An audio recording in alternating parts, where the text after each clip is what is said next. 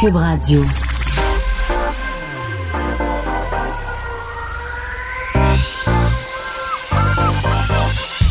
Même l'été, le midi, faut rester informé.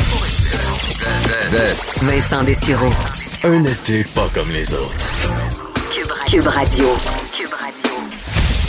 Bon début de journée, bon début de semaine. On est euh, lundi et euh, ben, bienvenue à l'émission. Alors que le soleil est encore là et euh, même si on aura une semaine un petit peu moins, ben, moins chaude, ce qui est quand même une bonne chose à bien des endroits, un peu plus nuageuse par contre, avec peut-être un peu d'averse, mais en même temps, il faut bien qu'il pleuve à m'amener. on a eu de périodes, des périodes très chaudes, sans averse à cause des problèmes. À un il faut qu'il pleuve. Alors, c'est ce qui devrait arriver dans les, les prochains jours. Quoique pas tant que ça. Évidemment, ben, l'émission est surchargé. Il y a énormément de choses qui se passent euh, au Québec sur plein de plans. D'ailleurs, dans les prochaines minutes, on attend euh, le point de presse de François Legault euh, qui est très attendu parce qu'on devrait y faire une annonce majeure. on sait là, et nos collègues de TVA ont confirmé cette nouvelle-là tôt ce matin, comme quoi on annoncera dans les prochaines minutes le port du masque obligatoire dans les lieux publics fermés dès le 18 juillet, donc dans une semaine, en fait dans, quelques jours. Euh, et, ce partout au Québec. Alors évidemment, ça va faire réagir. Euh, ça va, euh, il va y avoir de la crise du bacon à bien des endroits au Québec. C'est sûr qu'il y a des régions où il y a pratiquement aucun cas au quotidien, mais on décide d'aller de l'avant à la grandeur de la province. Alors, on verra le, fin détail, ce qu'on va nous expliquer. J'en voyais qui disait, ben là, comment on va faire pour manger au restaurant? mais vous allez de ce que je comprends, pouvoir enlever votre masque une fois assis et manger et boire une bière dans un bar. Euh, je pense que ça va se faire de façon intelligente. On verra les, euh, détails. Euh, on attend tout ça dans les prochaines minutes. On ira en direct, mais ça fait un certain temps qu'on n'est pas allé en direct à un point, de presse. On y va seulement quand c'est très important. Et je pense que c'est le cas aujourd'hui, alors que le bilan au Québec fait état de 100 cas supplémentaires aujourd'hui. Le reste du bilan, est bon. Un seul nouveau décès, une personne de moins hospitalisée, mais quand même 100 nouveaux cas. Alors, on sent quand même depuis quelques jours une certaine hausse de cas. Et on va revenir évidemment dans l'émission sur cette vague de dénonciation qui se poursuit. On sait, là, ça se fait sur Instagram, sur Facebook, et là, les noms sortent. Tout le monde est comme à attendre quel est le prochain nom. C'est vraiment une drôle de période euh, qu'on est en train de, traverser présentement euh, au Québec. Et euh, évidemment, cette cette chasse à l'homme euh, qui, qui, est suivie par tous les Québécois. Puis je sais qu'en en fin de semaine, peu importe où vous étiez, peut-être en vacances ou avec les enfants en train de vous baigner, et là, vous avez reçu un message sur votre téléphone cellulaire d'un ami. Euh, euh, moi, c'était bon, le système d'alerte de l'application TVA Nouvelle qui nous dit ben, les, les, les, corps des deux jeunes filles ont été retrouvés. Et je pense que ça faisait pour tout le monde là, une douche d'eau froide sur une belle journée. donc, vraiment une, période spéciale et difficile. Alors, on va surveiller. Il y aura peut-être des annonces dans le courant de l'après-midi, euh, point de presse de la Sûreté du Québec là, à suivre sur ce qui se passe euh, à ce niveau-là. Et euh, ben, allons rejoindre tout de suite Sophie en attendant le, point de presse, parce que Sophie, justement, tu as, été es, une mère de famille, là, et je pense que être parent ou pas, on est ébranlé par, cette histoire-là. Mais quand on est parent, il faut, faut adresser ça à nos enfants, c'est pas une tâche facile. Mais t'as tout à fait raison. Écoute, moi, mon fils a 12 euh, ans. Euh, une des deux petites filles euh, qui, est, qui, est, décédée, dont le corps a été retrouvé en fin de semaine, elle a 11 ans. Mais je pense que peu importe, que tu l'as très bien dit, peu importe qu'on qu'on ait des enfants, qu'on n'ait pas d'enfants, à partir du moment où on a un cœur qui bat et un cerveau entre les deux oreilles, on ne peut rester insensible à cette situation-là. Quand t'es parent, ou quand tu as des enfants près de toi, tu as le défi supplémentaire de trouver les mots pour en parler. Et je dois avouer aujourd'hui, Vincent, que jusqu'ici, j'ai tellement pas trouvé les mots pour en parler à mon fils que je ne lui ai pas annoncé. Et pourtant, dans les dans les minutes qui ont suivi l'alerte euh, Amber, euh, mon fils m'avait contacté, il m'avait envoyé un SMS parce qu'il est en camp de jour. Et quand l'alerte Amber est sortie, au début, on savait pas l'identité des enfants. Donc, il a voulu simplement me rassurer en me disant, maman, c'est pas moi qui suis ah visé par l'alerte Amber. Tu vois la sensibilité d'un enfant de 12 ans qui, qui son premier réflexe c'est de rassurer ses parents en disant, c'est pas moi qui ai disparu, maman. Et depuis qu'il y a eu l'alerte Amber, euh, mon fils arrête pas de parler de cette histoire-là, puis de, de pleurer en disant maman, j'espère qu'ils vont retrouver les petites filles et tout ça. Qu'est-ce qui s'est passé dans la tête du papa? Qu'est-ce qui est arrivé? Est-ce qu'ils vont les retrouver les petites filles Et donc depuis euh, samedi, donc depuis que c'était à la une du journal, ben je cache le journal, j'allume pas la radio, j'allume pas la télé. Et honnêtement, Vincent, j'aimerais ça réfléchir à voix haute avec toi puis avec les auditeurs. On fait quoi? Je suis comme sans mots. Je saurais pas quoi dire à mon fils. Imagine t'asseoir avec ton enfant puis lui dire, il y a un papa qui, de ses propres mains, a mis à mort des enfants qu'il a mis au monde. C'est comme ça, ça rentre pas dans ma tête, Vincent. parce que tu, veux aussi, Sophie, que ton, ton fils soit au courant des dangers là, du quotidien, euh, traverser la rue, euh, tu sais, pour qu'il soit au courant que ben, il peut y arriver des choses dans la vie, mais jamais qu'il ait peur de son père. Là. Ben, qui a peur de son père, qui a peur de sa mère, parce que dans ce cas-ci, c'est un papa qui aurait commis l'irréparable, mais tu vois, euh, en fin de semaine, euh, il est arrivé des cas semblables ben en, en Ontario, où c'est une, une, maman qui s'en est prise euh, à ses enfants. Puis bon, on a quand même un historique au Québec aussi, où il y a des, je pourrais vous en sortir plusieurs noms, là, mais je veux pas faire de la publicité à ces, à ces femmes-là, mais il y a eu des cas au Québec de, de mamans qui ont tué leurs propres, leurs propres enfants, puis pas juste au Québec, partout à travers le monde. Donc, tu ne veux pas dire à ton enfant que la personne qui est censée lui donner le plus d'amour et surtout la protéger, que cette personne-là peut être le plus grand des dangers. Mais en même temps, c'est tellement bizarre comme job d'être parent, c'est tellement un rôle étrange que tu veux euh, protéger ton enfant du monde dans lequel il vit, puis en même temps, tu veux qu'il soit préparé à vivre avec tu comprends ce que je veux dire? C'est que tu dois à la fois empêcher qu'il soit en face de danger, mais en même temps, tu veux que le jour où il va être en face d'un danger, qu'il sache comment réagir. Puis, tu sais, nos enfants, on leur dit, parle pas aux étrangers, puis tout ça. Mais là, on doit leur dire, parle pas aux étrangers, mais peut-être que la personne la plus néfaste pour toi, c'est quelqu'un de ton entourage. Je, je euh, suis sans mots. On va, surveiller l'histoire euh, de près. Euh, Sophie, je reviens avec toi dans les prochaines minutes. Euh, Monsieur Legault commence son point de presse sur le port du masque. Alors, évidemment, très attendu, on devrait nous annoncer le port du masque obligatoire dans les lieux publics fermés dès le 18 juillet. Allons à Monsieur Legault. Et Carmen Popescu de l'entreprise Nemrac, que je trouve très beau. bon, avant de, de, vous parler de la situation concernant la pandémie au Québec, euh, je veux prendre quelques secondes pour euh, vous parler un peu du, drame qu'on a vécu en fin de semaine avec ces deux euh, pauvres petites filles. vous dire là, comment je suis choqué, puis je suppose que tous les Québécois sont choqués comme moi. Bon, malheureusement, on n'a pas retrouvé le présumé coupable, on va dire ça comme ça. Euh, les policiers, je peux vous dire, ils vont tout faire pour euh, retrouver euh, le coupable. Maintenant, entre-temps, je répète ce que j'ai souvent déjà dit. quand on sent qu'on est tabou ou quand on voit dans notre entourage que notre conjoint, conjointe, qu'il y a quelqu'un qui a l'air en détresse, c'est pas gênant. C'est pas une honte. C'est responsable d'appeler puis de demander de l'aide. Il existe, entre autres, pour les parents, une ligne qui s'appelle euh, info, euh, ligne parent, pardon, 1-800-361-5085. 1-800-361-5085. Donc, s'il y en a, là, qui sont, comme on dit en bon québécois, à bout, là, euh, ben, avant de faire des conneries, appeler, puis demander de l'aide, là, il n'y a aucune honte à aller chercher du soutien. Je reviens sur la pandémie, euh, peut-être pour euh, situer un peu euh, l'annonce qu'on fait aujourd'hui. Vous vous rappelez, il y a quatre mois, à peu près quatre mois, on a demandé aux Québécois de rester à la maison, sauf pour aller pour les services essentiels, à l'épicerie, à la pharmacie, de rester à la maison. ça a bien fonctionné au Québec. On le sait, on n'a pas eu des bons résultats dans les CHSLD, mais quand on regarde, euh, euh, à part les 200 000 personnes qui restent dans les CHSLD, le reste de la population, le 8,3 millions, c'est ici, en Amérique du Nord, que euh, les gens ont le plus suivi les consignes, ont le plus accepté de rester à la maison.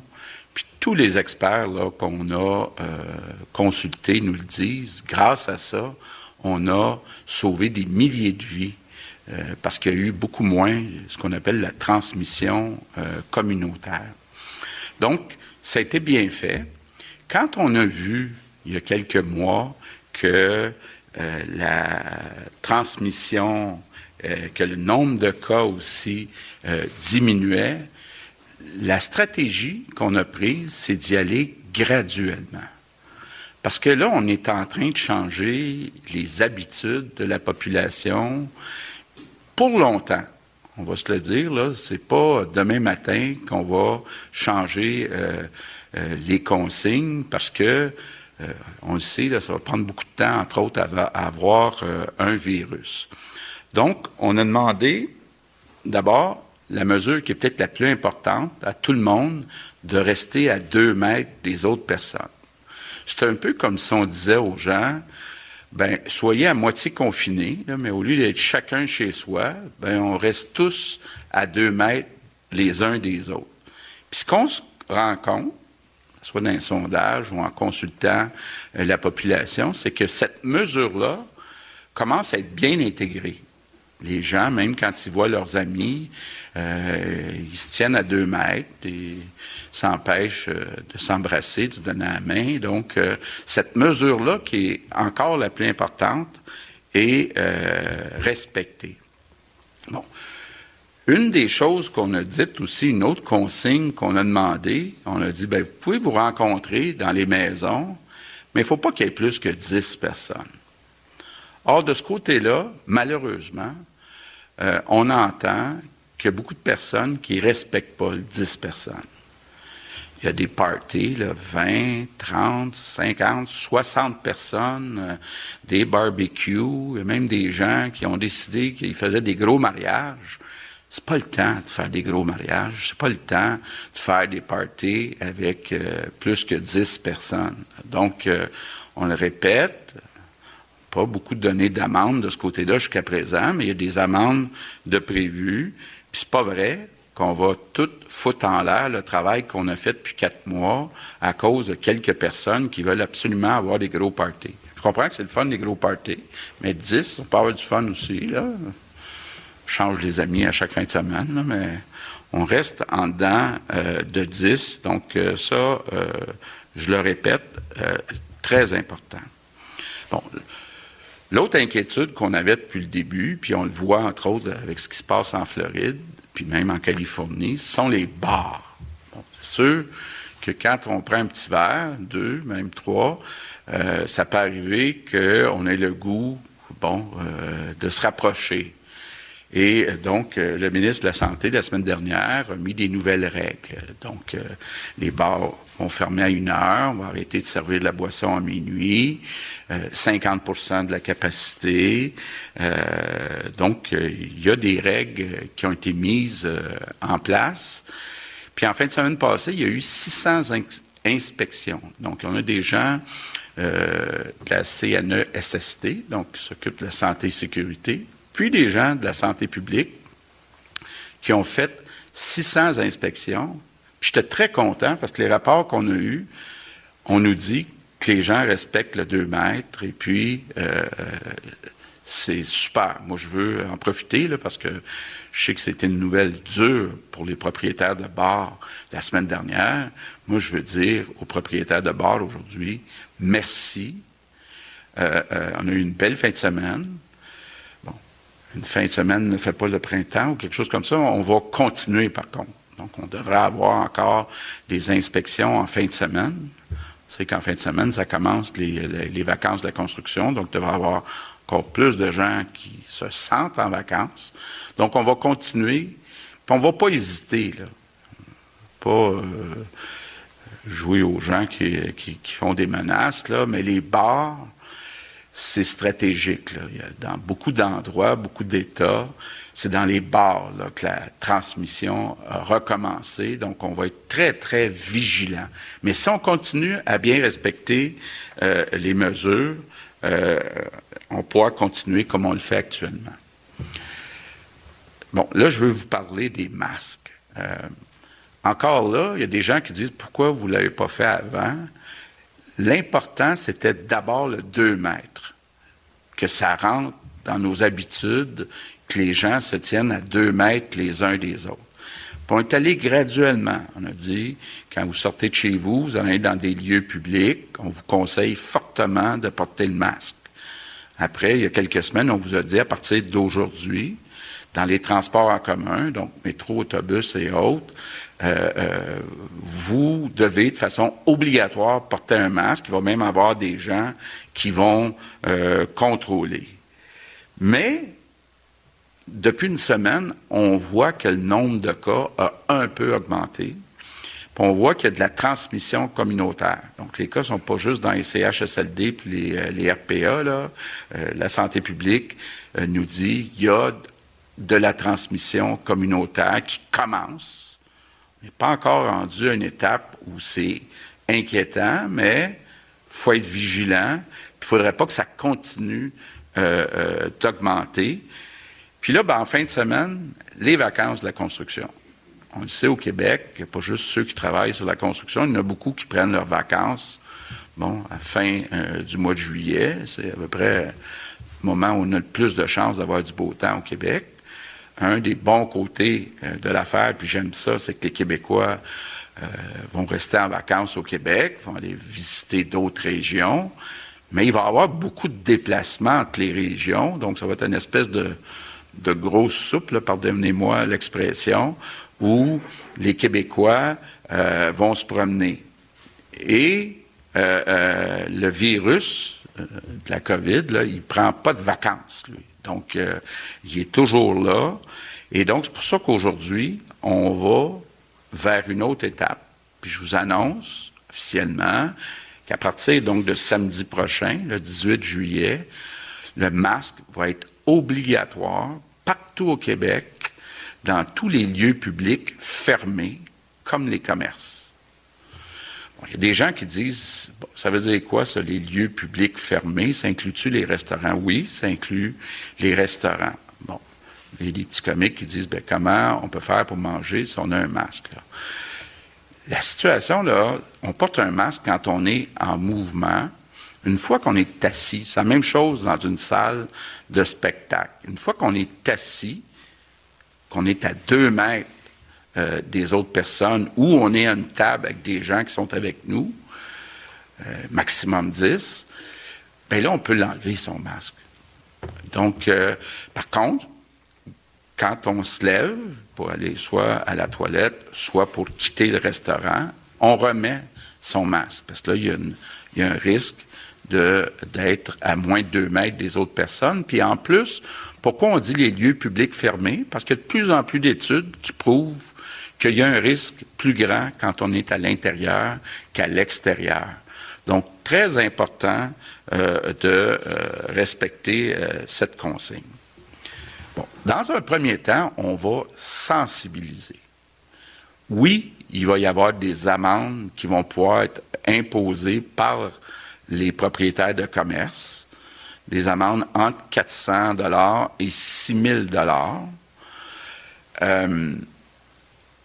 Pour les personnes de 12 ans et plus, les personnes de 2 à 12, on suggère fortement de porter le masque, mais il n'est pas euh, obligatoire, puis il n'y a pas euh, d'amende.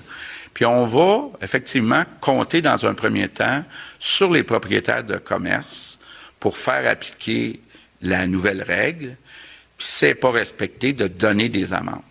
Puis à partir du 1er août, le ministre euh, de la Santé est en train de regarder pour qu'il y ait aussi des amendes pour les individus qui ne respectent pas les règles. Parce qu'on ne peut pas mettre la responsabilité seulement dans les mains des propriétaires de commerce, mais on commence par les propriétaires de commerce et ensuite on va aller vers euh, les individus. Évidemment, notre objectif, c'est pas de donner des amendes. Notre objectif, c'est que tout le monde collabore, puis par solidarité, les Québécois se disent, ben, par respect pour les autres, euh, je vais m'assurer, moi, de ne pas euh, transmettre. Donc, je vais porter euh, un masque. Et puis, je le répète, c'est pas mal mieux porter un masque que de retourner au confinement, puis que tout le monde soit à la maison, chacun chez soi. Donc, je pense, je comprends que c'est l'été, c'est les vacances, c'est pas le fun de porter un masque, mais c'est primordial pour être capable de ne pas revenir en arrière. Puis comme je l'ai déjà dit, euh, j'aime pas quand j'entends des gens dire oh, ça a l'air peureux de porter un masque. Quand on porte un masque, on n'est pas peureux, on est respectueux. On s'assure de ne pas transmettre le virus aux euh, autres personnes. Et euh, donc, le virus, on le sait, il est facile à transmettre. Il s'agit qu'on soit proche d'une personne, il est facile à transmettre, donc il faut être plus intelligent que le virus. Donc, je demande à tous les Québécois, s'il vous plaît, quand vous allez dans un commerce, quand vous allez dans le métro, dans l'autobus, portez un masque. Bon, il y a des personnes, euh, euh, j'ai entendu des personnes, on va dire ça comme ça, euh, parler de liberté, de dire, ah, porter un masque, ça va contre nos libertés. Écoutez, Aujourd'hui, dans le contexte de la pandémie, la liberté, c'est d'être capable de se promener au Québec, de se promener dans les commerces, malgré la pandémie. Donc, porter un masque, c'est ça la liberté. Si demain matin, la propagation du virus reprend, puis qu'on est obligé de confiner tout le monde à la maison, c'est pas ça la liberté. Donc, la liberté, dans le contexte actuel, c'est de porter un masque. Donc, euh, donc, je termine en vous disant, euh, euh, je demande un effort spécial à tous les Québécois. on a besoin d'abord de respecter le 2 mètres, pas plus que 10 personnes quand on fait un barbecue ou un party à la maison. Puis quand on va dans un commerce, dans un autobus, dans le métro, on porte un masque.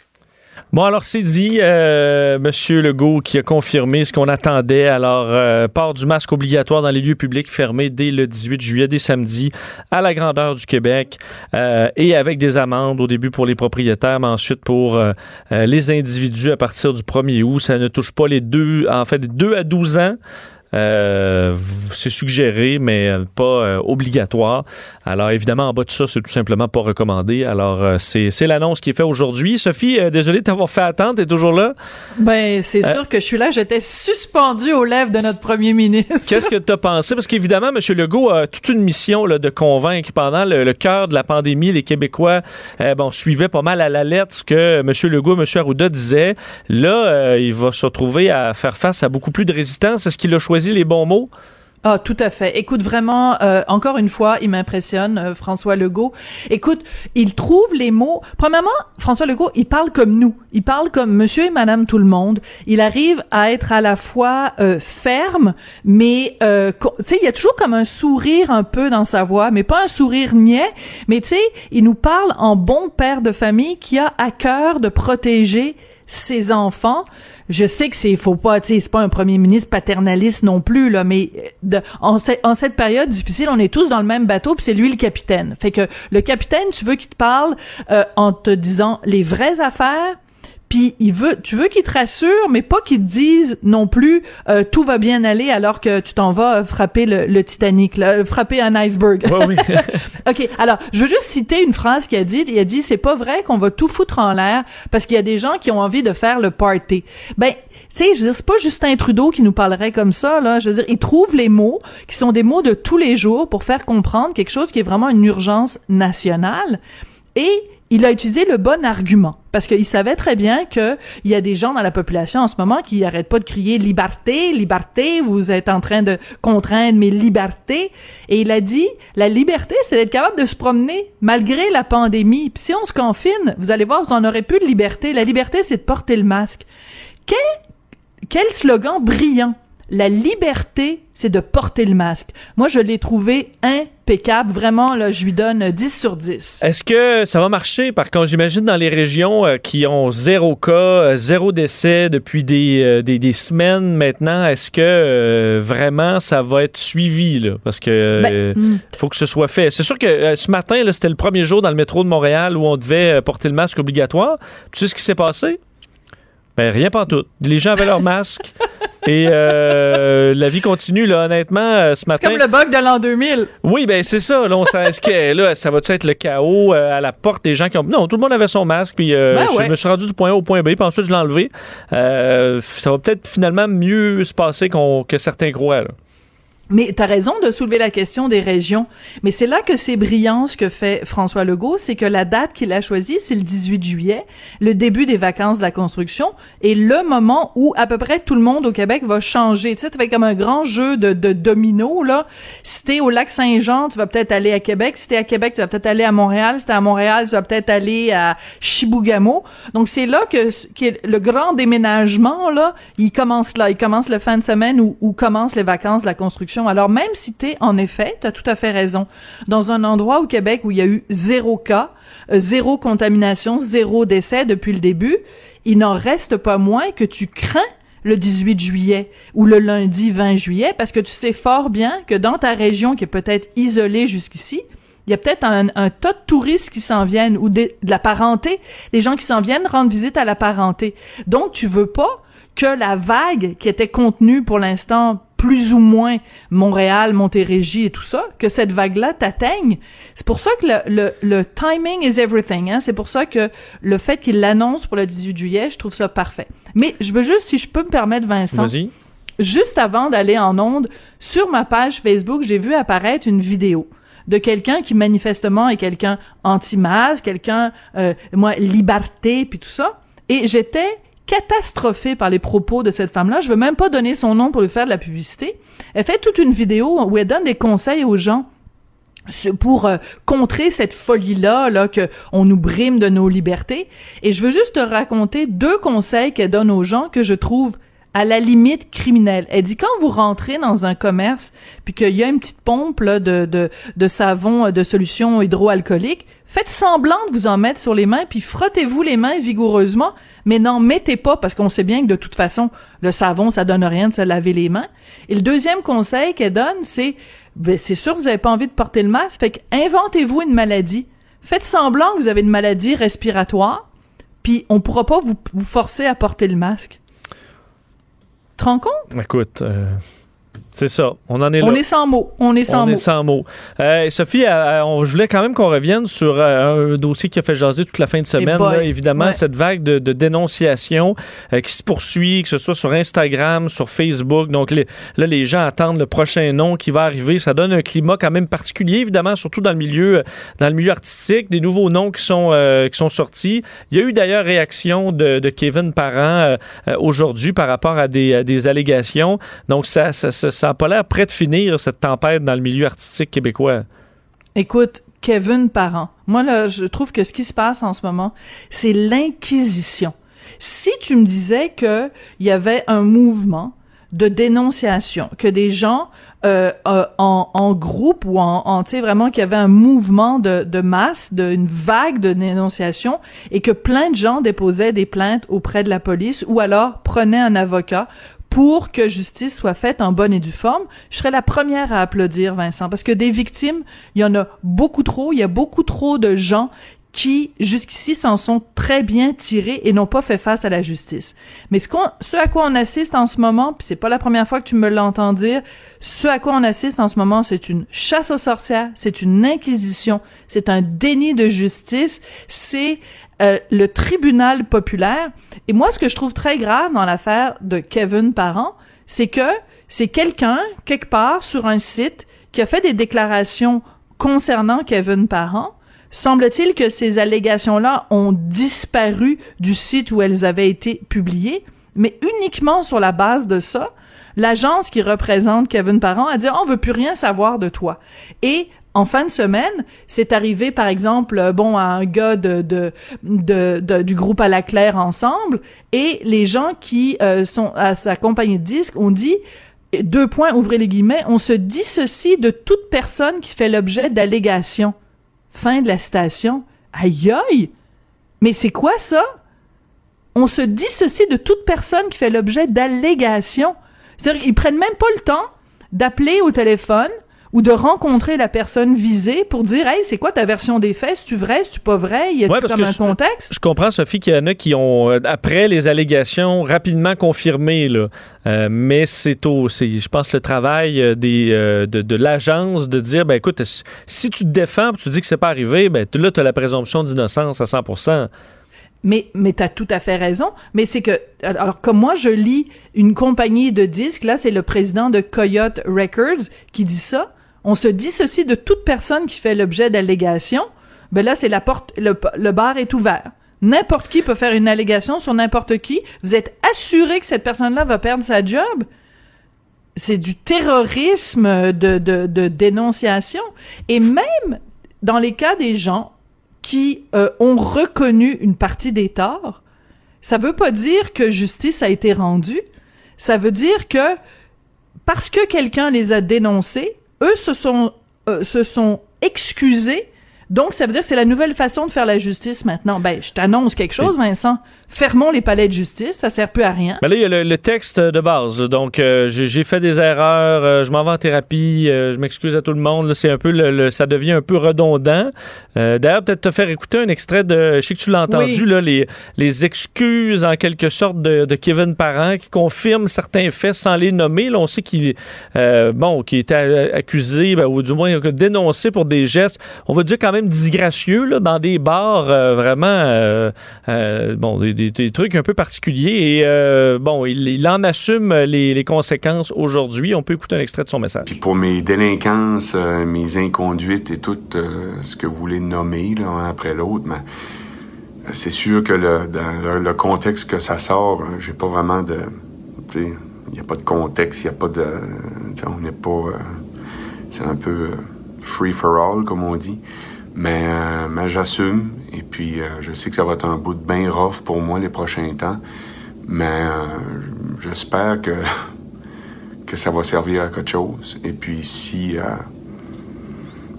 si je fais partie d'une personne qui est dénoncée, mais si ça peut servir à faire avancer quelque chose, ben tant mieux. Euh, je suis pour ça. Les boys, Bon. C'est toujours aussi clair hein, quand Kevin parle. Oui, mais c'était quand même presque cinq minutes, là. Oui, mais euh, à un moment donné, il a dit euh, je, j'assume ma punition karmique, euh, même qu'on me dise comment je vais pouvoir faire pour guérir ça ou tu sais c'est comme des fois, c'est un petit peu difficile de le comprendre, Kevin. Euh, écoute, ce qui est aussi particulier dans le cas de Kevin Parent, c'est quand même quelqu'un qui a dû prendre des, euh, faire des poursuites judiciaires parce que lui-même était victime de harcèlement. Te rappelles-tu C'est vrai, cette ça fait pas si affaire-là? longtemps, oui. Et il n'y a pas si longtemps, une femme qui l'a harcelé, écoute, elle est rentrée chez lui, elle s'est assise dans son lit et tout ça, et tout le monde s'était servi de cet exemple-là. Enfin, moi en particulier, j'avais écrit des chroniques dans le journal pour dire, ben, tu sais, quand c'est une femme qui se fait harceler, tout le monde euh, l'appuie. Quand c'est un homme, les gens disent ah ouais, c'est vrai, euh, tout ça. Donc c'est quand même assez particulier que ce soit à Kevin Parent qu'arrive cette histoire-là. Mais je maintiens mon point, Vincent. On a, on vit dans un état de droit et je ne peux jamais applaudir le fait que les gens se fassent justice eux-mêmes. Il y a une raison pour laquelle on a un système de justice. Il y a une raison pour laquelle il y a des journalistes qui font leur travail d'enquête, les policiers qui font leur travail d'enquête et les, avocats, les procureurs de la couronne qui font euh, un très très bon travail de défendre ou de poursuivre. C'est pas vrai qu'on va mettre la clé dans la porte puis fermer les palais de justice parce qu'il y a cette vague de dénonciation. Moi, ça me terrorise. On va suivre le dossier, c'est sûr. Euh, Sophie, merci. On se reparle demain. Euh, qui sait quel nom on va par- de quel nom Ben, on va discuter demain? C'est ça, il en sortira. faut dire que un des, euh, des pages qui en publie a dit qu'ils ont reçu au moins 1000 messages et qu'ils sont à traiter ça. Alors, on peut s'attendre à ce que euh, la, la liste euh, s'allonge. Merci, Sophie. À demain. Merci, à demain. Le, le commentaire de Loïc Tassé, un politologue pas comme les autres. On se dirige dans le monde pour regarder ce qui s'y passe avec notre chroniqueur Loïc Tassé. Bonjour, Loïc. Bonjour Alexandre, comment? Euh, Très bien. On commence avec euh, la Pologne, euh, la victoire des ultra-conservateurs qui peut être une mauvaise nouvelle pour l'Union européenne. Oui, c'est une victoire qui a été, en fait, qui a été gagnée à l'arraché euh, pour euh, le, le, président euh, Douda, qui, qui, qui, donc a eu un, un, autre mandat. Il a gagné à 51,2%. C'est très faible. Normalement, les marges sont beaucoup plus hautes pour lui, d'autant plus que la participation est quand même assez élevée. C'était une participation de 68,2%. Et donc, celui qui a failli gagner contre lui, c'est Rafal Trazakonski, maire de Warsaw, et qui avait une plateforme beaucoup plus ouverte à l'Europe, euh, une plateforme ouverte en fait en, général à toutes sortes beaucoup plus libérale, si tu veux. Parce qu'il faut savoir que M. Douda est, comme tu l'as dit, un ultra-conservateur. Euh, il est contre les droits euh, pour les minorités sexuelles, contre l'avortement, euh, il centralise le pouvoir au maximum. En plus, euh, il surveille les médias. Il veut pas qu'il y ait de médias, trop de médias étrangers en Pologne. Euh, et surtout, il veut s'éloigner de l'Union européenne. Donc, si tu veux, euh, les gens gardent un petit peu un, ont une attitude un petit peu amère en Pologne en ce moment, et on se rend compte que la Pologne est en fait très, très divisée. Euh, as des divisions partout, des divisions entre les jeunes et les plus vieux, divisions entre la ville et la campagne, entre les riches et les pauvres. Et beaucoup de gens accusent M. Douda d'avoir un, programme, euh, si tu veux, presque dictatorial, parce que en fait, il aide beaucoup les gens, il aide euh, les familles, il leur donne des subsides très très généreux. Il a bien entendu le soutien de l'Église, puisqu'il est contre l'avortement et contre le droit, les droits des minorités sexuelles. Mais en même temps, ben, c'est ça. Euh, dans Pologne, euh, comme je te disais, les, gens sont de plus en plus divisés et on a l'impression que la Pologne, le gouvernement polonais dérive un petit peu par rapport à ce qu'on trouve dans le reste de l'Europe. Évidemment, euh, l'Union européenne, quand même des pays, des politiques euh, bon, qui, vont changer d'un pays à l'autre. Est-ce que l'Union européenne se mêle de ça, me font des commentaires ou vraiment ces, autres, ils s'en mêlent pas à moins qu'il y ait vraiment des débats débordement? Non, ils ne peuvent pas trop s'en mêler, d'autant plus que Douda reproche à l'Union européenne d'imposer des règlements de l'extérieur, d'imposer des lois de l'extérieur. En plus, qu'on entendait, euh, les arguments qu'on entendait, lors du Brexit euh, en Grande-Bretagne, c'est tout à fait juste. Euh, L'Union européenne, avec ses fonctionnaires, impose des normes qui viennent de l'extérieur, des normes qui sont pas véritablement ajustées aux différents pays de l'Union européenne, donc ça crée des tensions, ça pose des frictions graves à l'intérieur du pays, et donc donc, c'est sûr qu'il euh, pourrait même y avoir une sortie de la Pologne de l'Europe. Euh, je te dirais pas que ça arriverait nécessairement maintenant, mais euh, c'est pas totalement exclu que la Pologne veuille faire ça. Et euh, Loïc, au Mali, depuis, depuis plusieurs jours maintenant, la tension qui, qui ne fait qu'augmenter. Est-ce qu'on peut parler d'une insurrection carrément au Mali? C'est une situation qui est extrêmement grave au Mali. Et puis, tu sais, c'est un pays d'Afrique euh, subsaharienne, entre Sénégal, euh, qui, est en plein centre de l'Afrique de l'Ouest. C'est stratégiquement extrêmement important, le Mali. Et, le problème, c'est que le pays est un peu à la dérive.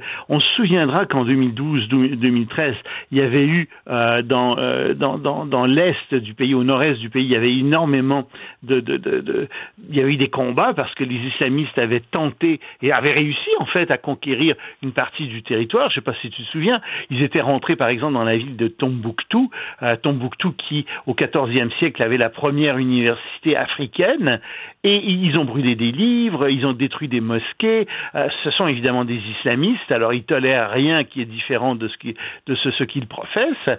Euh, ils avaient martyrisé la population. Et finalement, le Mali avait été obligé, le gouvernement malien avait été obligé de demander l'aide de la France parce que les forces islamistes se, rapprochaient de la capitale, Bamako. Bon. Ils ont vaincu les islamistes, mais les islamistes sont toujours là, ils sont toujours sur le terrain. Et le problème, c'est que le président euh, du Mali est quelqu'un qui euh, est de plus en plus euh, corrompu, dont le régime est de plus en plus corrompu et inefficace. Et, ce qui s'est produit, c'est qu'il y a eu, il y a quelques mois, des élections, des, des, élections législatives, que les élections législatives au mois d'avril ont été douteuse, puis ça c'est gentil. Euh, le, la Cour suprême a ordonné que certains comtés euh, soient, qu'il y ait des, élections dans une trentaine de nouveaux comtés, comme par hasard des comtés euh, qui étaient euh, qui étaient détenus par les forces de l'opposition. Alors ça, ça a mis le feu aux poudres. Il y a plusieurs partis d'opposition qui se sont regroupés le 5 juin dernier dans un mouvement qui s'appelle le mouvement du 5 juin. C'est très original, comme tu vois. Et euh, ils demandent rien de moins que euh, de nouvelles élections, que la dissolution donc de, euh, de, de, de l'Assemblée qui a été élue au mois d'avril, et ils veulent aussi que le président démissionne. Bien évidemment, le président ne veut pas démissionner. Bien évidemment, les élus qui ont été élus ne veulent pas démissionner non plus. Enfin, sauf ceux de l'opposition parce qu'ils sont sûrs de rentrer à nouveau. Mais donc, euh, il y a un grand blocage et ce qui s'est produit, c'est qu'il y a eu des manifestations. Ce mouvement a appelé à la désobéissance civile. Euh, on est descendu vendredi dernier dans les rues de Bamako et dans les rues des grandes villes à travers le, Mali. L'armée a tiré et euh, bilan officiel, il y a au moins 11 morts et 124 blessés. Donc la situation est extrêmement tendue en ce moment au Mali. Et euh, le pire là-dedans, si je puis dire, c'est que les chefs d'opposition qui sont les plus populaires en ce moment, figure-toi, ce sont des islamistes ou des gens qui sont très proches des islamistes. Ah, tu dis, mais on n'est pas sorti du bois là. Euh, si dans cette opposition qui est quand même très fragmentée, les chefs les plus populaires sont des islamistes, si eux venaient à prendre le pouvoir, mais ce serait catastrophique. Ça signifierait que le Mali tomberait entre les mains des islamistes et donc tous les pays d'autour seraient menacés, c'est bien sûr. Et tout ça, ça vient, il faut s'en souvenir, de la, de la Libye qui est tombée, parce que l'Arabie saoudite avait fait croire aux Américains, n'est-ce pas, que Kadhafi était faible, que Kadhafi pouvait tomber facilement, ce qui fait que les Américains ont accepté avec les Français euh, de faire tomber Kadhafi. Ils ont fait tomber Kadhafi, mais ça a créé une guerre civile. Résultat, dans cette guerre civile, il y a beaucoup d'armes qui se sont mises à circuler, qui sont sorties de la Libye et qui ont été alimentées tous les mouvements islamistes, en particulier les mouvements islamistes au Mali. Donc, c'est un peu la faute des États-Unis et de l'Arabie saoudite ce qui se passe en ce moment. C'est une catastrophe et il faut hmm. absolument qu'au Mali, on trouve quelqu'un qui va prendre le pouvoir, qui va être assez ferme, assez fort, assez honnête pour rallier tout le monde et surtout faire la lutte donc aux islamistes. Et on sait que 2020, pour la plupart du monde, va avoir été une année difficile, mais euh, on peut penser que pour les résidents de Wuhan, euh, c'est une couche de plus qui s'ajoute parce qu'en plus, on se dirige vers peut-être un autre désastre. Oui, je ris. Enfin, c'est pas, euh, pas drôle ce qui se passe à Wuhan. Bien sûr, tout le monde sait que cette capitale du Roubaix a été le foyer du Covid, de la Covid 19. D'accord, ils ont été fermés pendant des mois. Ça a été super dur. On pense qu'il y a eu des millions de morts. À travers la Chine, mais il y a eu probablement des centaines de milliers de morts à Wuhan. Les autorités chinoises ont caché ça. Qu'arrive-t-il en ce moment Inondations. Des inondations catastrophiques. Euh, la province du Roubaix euh, est, est, une province où, qui reçoit normalement beaucoup de pluie, mais il y a des pluies torrentielles plus que jamais. Euh, le grand barrage des Trois Gorges, je ne sais pas si ça dit quelque chose. Oui, un immense, projet. Ben, il a ouvert toutes ces, ces vannes au maximum pour laisser passer l'eau, euh, parce que ça déborde, et euh, les lacs débordent, les rivières débordent. Résultat, il y a pour le moment près de 450 000 personnes qui ont été déplacées euh, au Roubaix. Euh, il y a environ 5 millions de personnes qui sont euh, menacées, qui sont affectées, et on, on, prévoit encore de la pluie. Euh, à Wuhan, on a mis des sacs, on a commencé à entasser il y a quelques jours des sacs de sable le long du Yangtze, le long des lacs, il y a deux lacs, imagine, euh, qui bordent la, la, la, la, ville aussi et qui débordent. On, on a commencé à, à, à faire des murs de sable, on construit des murs de briques en toute hâte. Mais l'eau monte, l'eau monte, on en prévoit toujours plus. On a demandé aux gens de rester chez eux à Wuhan parce qu'il y a beaucoup de rues qui commencent à être inondées. Ça pose un grave problème. Et il y a beaucoup de gens à travers ça qui disent oui, mais en fait, est-ce qu'on n'a pas un problème avec le réchauffement climatique? Parce que les glaciers dans l'Himalaya fondent de plus en plus, ce qui va poser un, très grave problème dans quelques décennies parce qu'il n'y aura plus de glaciers, donc il y aura moins d'eau pour approvisionner euh, sept ou huit rivières qui coulent à travers l'Asie, mais ça c'est un autre problème. Mais donc ça fond plus vite. Et, l'autre problème, c'est ce fameux barrage dont je viens de te parler, le barrage du Yangtze. Il y a des gens qui disent, oui, mais est-ce que c'était bien pensé, ce barrage? Ce barrage qui était supposé justement protéger contre les inondations, qui était supposé faire de l'électricité, etc. Est-ce que ce barrage n'est pas en train d'aggraver le problème plus qu'autre chose? Mais ça, c'est un sujet tabou en Chine parce que on ne critique pas, mais non. C'est une fierté nationale, tu sais, puis tu peux rien dire contre ce barrage-là. Hmm, alors on va on va voir, on va leur souhaiter pour le mieux parce qu'effectivement ils ont goûté eu le confinement, ils l'ont eu quand même euh, à la dure. Loïc Tassé, merci beaucoup, on se reparle demain. Salut, à demain. Très courte pause, on vit. Cube Radio.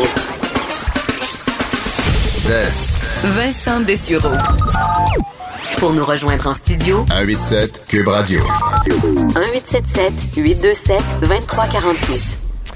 Hein, vous savez, avant la période de la COVID, on était, on l'a encore, mais évidemment, c'est à l'arrêt, très fier du, cinéma qui se fait chez nous. Évidemment, les productions québécoises, mais des productions euh, de l'extérieur. Évidemment, de, entre autres, des méga productions américaines qui s'en viennent tourner euh, dans nos studios euh, au, Québec. bon, pour, plein de raisons. Évidemment, le taux de change, mais on a des studios, on a de l'équipement. J'ai moi-même assisté il y a deux, trois ans, un tournage à l'aéroport de Saint-Hubert pour un film avec Charlie Theron. Puis je veux dire, c'est des moyens incroyables que ces équipes-là ont, de l'argent qui évidemment se retrouve euh, chez nous. Mais il y a une inquiétude, un angle mort, euh, disons, de, l'aide qui a été donnée à, plusieurs euh, bon, volets de l'industrie artistique, puis de toutes les industries qui ont été touchées par la COVID. Et c'est l'industrie des costumes, décors et accessoires. Faut dire que pour faire des grands tournages comme ça chez nous, ça prend, ça prend tout. Là. Et on a, entre autres, chez nous, des entrepôts remplis de, d'assiettes en tout genre, de, de souliers, de divans, de tout ce qu'on peut imaginer. Euh, ils l'ont. Et ça permet d'avoir évidemment euh, ces tournages-là ici plutôt que de louer euh, à l'étranger de l'équipement. Le problème, c'est que ces grands entrepôts-là, ben, ça coûte de l'argent et là, ils n'ont plus de clients. Est-ce qu'on devrait les aider davantage? C'est du moins ce que souhaite l'opposition officielle, le Parti libéral, la porte-parole de l'opposition, justement en matière de culture et de communication. en matière de conditions féminines aussi, députée de Verdun, Isabelle Melançon, qui lance donc une demande auprès du gouvernement de François Legault pour euh, de l'aide. Madame Melançon, bonjour. Bonjour, Monsieur Dessureau. Euh, avant de parler de cinéma, j'ai fait la, mise en situation, mais évidemment, dans les dernières minutes, on a appris euh, cette, cette décision du gouvernement. Alors, je vous pose quand même la question. cette décision de rendre le masque obligatoire à la grandeur de la province, peu importe la région, évidemment, dans les endroits publics fermés. vous en pensez quoi? Est-ce que vous êtes d'accord avec ce qui a été annoncé aujourd'hui? Ben, c'est ce qu'on demandait depuis déjà un, certain bout de temps. Euh, on voulait que le masque devienne, en tout cas, un, objet pour protéger, pour se protéger, mais aussi pour protéger ceux et celles que l'on côtoie euh, dans les zones publiques. Donc, euh, comme vous le dites là, que ce soit à l'épicerie ou que ce soit dans, dans des boutiques qu'on fréquente.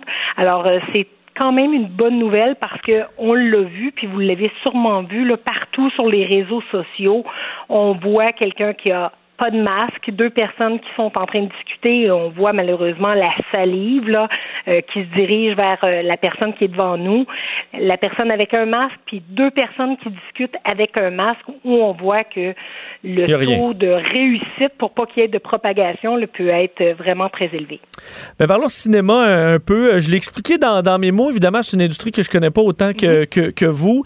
Parlez-nous de ces grands entrepôts, euh, justement, d'accessoires. C'est un peu la caverne d'Alibaba c'est comme ça que je me l'imagine. Mhm. Euh, à quel point c'est important pour un, pour un tournage à grand déploiement qui aurait lieu au Québec, par exemple? Ben, vous avez bien mis euh, le doigt sur une chose, hein. à quel point le, le cinéma et la télévision, c'est vraiment des, ce sont des, des, des chaînons très importants qui sont mis ensemble, qui font la réussite de notre cinématographie, mais aussi de notre télévision d'ici, mais aussi des tournages qu'on qu'on reçoit ici au Québec. Donc, il y a de grands entrepôts, euh, comme vous le dites, qui sont euh, des spécialistes en décor et en costumes, qui sont ici au Québec et plus principalement, on doit le dire, à Montréal. Et euh, malheureusement, depuis le 13 mars, ces grands entrepôts-là, ben, il n'y a aucune demande ou à peu près pas. Euh, les gens font de la location pour 250 dollars pour une journée actuellement là, parce qu'il y a encore des publicités qui elles se tournent. mais euh, les gens étaient au bord du gouffre en juin. Et le 5 juin dernier, j'ai déposé une motion à l'Assemblée nationale demandant au gouvernement du Québec d'aider avec une aide directe euh, ces, ces entreprises-là. Une motion qui a été adoptée à l'unanimité donc avec les membres du gouvernement euh, qui ont dit oui, il faut, il y avait urgence d'agir, on doit agir immédiatement et avec de l'aide directe. On est plus d'un mois plus tard et ceux et celles qui étaient au bord du gouffre en juin, je peux juste vous dire qu'actuellement, là, ils n'ont pas la tête en dehors de l'eau, ils ont la tête sous l'eau. Plusieurs pensent à remettre les clés, à fermer boutique. Et ça, ce que ça veut dire, ça veut dire que les tournages qu'on attire parce qu'on a chez nous euh, tout ce que ça prend pour faire du cinéma, ben là, on va être un peu moins attrayant à l'étranger, mais ça va aussi être néfaste pour nos tournages qui sont nationaux. Puis là, je vais penser à des, séries qui reprennent dans les prochains jours. Je pense euh, notamment à District, je pense à plein de, de, méga séries qui vont reprendre dans les prochains jours et qui malheureusement là, vont arriver face à des entrepôts qui sont barrés, qui sont fermés. Mais quels sont les coûts? Euh, je suppose que c'est le, local, parce que des, décors, euh, bon, on peut en fait fermer la clé puis attendre que l'industrie euh, rouvre. C'est donc le coût principal. Est-ce que c'est ça? Dans mesure où on chauffe pas non plus en période estivale, donc c'est que c'est les locaux appartiennent pas nécessairement à l'entreprise et ça coûte très cher? Ben oui, mais il y a des frais fixes hein, quand même. Je veux juste vous rappeler quand ce sont de gros entrepôts, ben il y a des taxes municipales qui viennent avec ça. Euh, je vais vous donner des exemples. J'ai Ciné Télé Montréal, j'ai SOS Décor, j'ai Espace Costume, j'ai FMR Costume. Ce sont des hommes et des femmes avec qui je travaille depuis plusieurs mois qui me disent, écoute Isabelle, actuellement là j'ai 35 000 dollars de frais fixes depuis le mois de mars, qu'on n'est pas capable de combler d'aucune façon, et ils n'ont aucune aide. Rien. Et moi, ce qui me, titille actuellement, c'est que la ministre de la Culture et des Communications va partout, sur toutes les tribunes, en disant que jamais il y a eu autant d'argent en culture et en communication, mais malheureusement, il n'y a pas de ces sommes-là qui descendent auprès de ceux et celles qui ont besoin. Je m'explique. Actuellement, la ministre dit qu'on doit se réinventer en culture. Alors que ce que le monde de la culture a besoin, ce sont des mesures compensatoires. On ne veut pas essayer d'aller recréer et de mettre de nouvelles choses euh, en vue, alors qu'on avait des créations qu'on a développées, qu'on n'a pas reçu d'argent pour ça, et il n'y a pas aucune mesure compensatoire. Ils veulent juste passer la tempête. Là. Ils n'ont pas besoin de se réinventer, c'est ce que vous me dites. Là. Les, entrepôts de décors n'ont pas besoin de trouver un moyen. Euh, ils ont juste besoin de traverser la tempête et que l'industrie reprenne. Oui, parce que si s'ils ne reçoivent pas cette aide-là, ils vont fermer. Et s'ils ferment, ça veut dire qu'on va retourner comme dans les années 60, là, à se tourner vers Toronto pour pouvoir aller chercher nos costumes, nos décors, les pistolets, euh, les, les habits de police, bref, tout ce qui s'appelle, tout ce qui rentre dans notre télévision et dans notre cinématographie. Mais on va devoir aller à Toronto. je veux juste vous dire que la journée où ça, ça va arriver, ça veut dire que c'est des coûts supplémentaire pour notre industrie ici au Québec et c'est aussi euh, je vais le dire en anglais, c'est turn off un peu pour ceux qui viennent de la Californie pour venir tourner. Mais je dois aussi vous dire que la crise, c'est encore plus profond que ça. Parce qu'actuellement, je parle aussi avec des techniciens euh, qui sont euh, des techniciens, par exemple, en cinéma, Actuellement, là, ils disent, ben là, moi, j'ai plus de salaire qui rentre, je sais pas jusqu'à quand euh, je vais avoir de l'aide du gouvernement.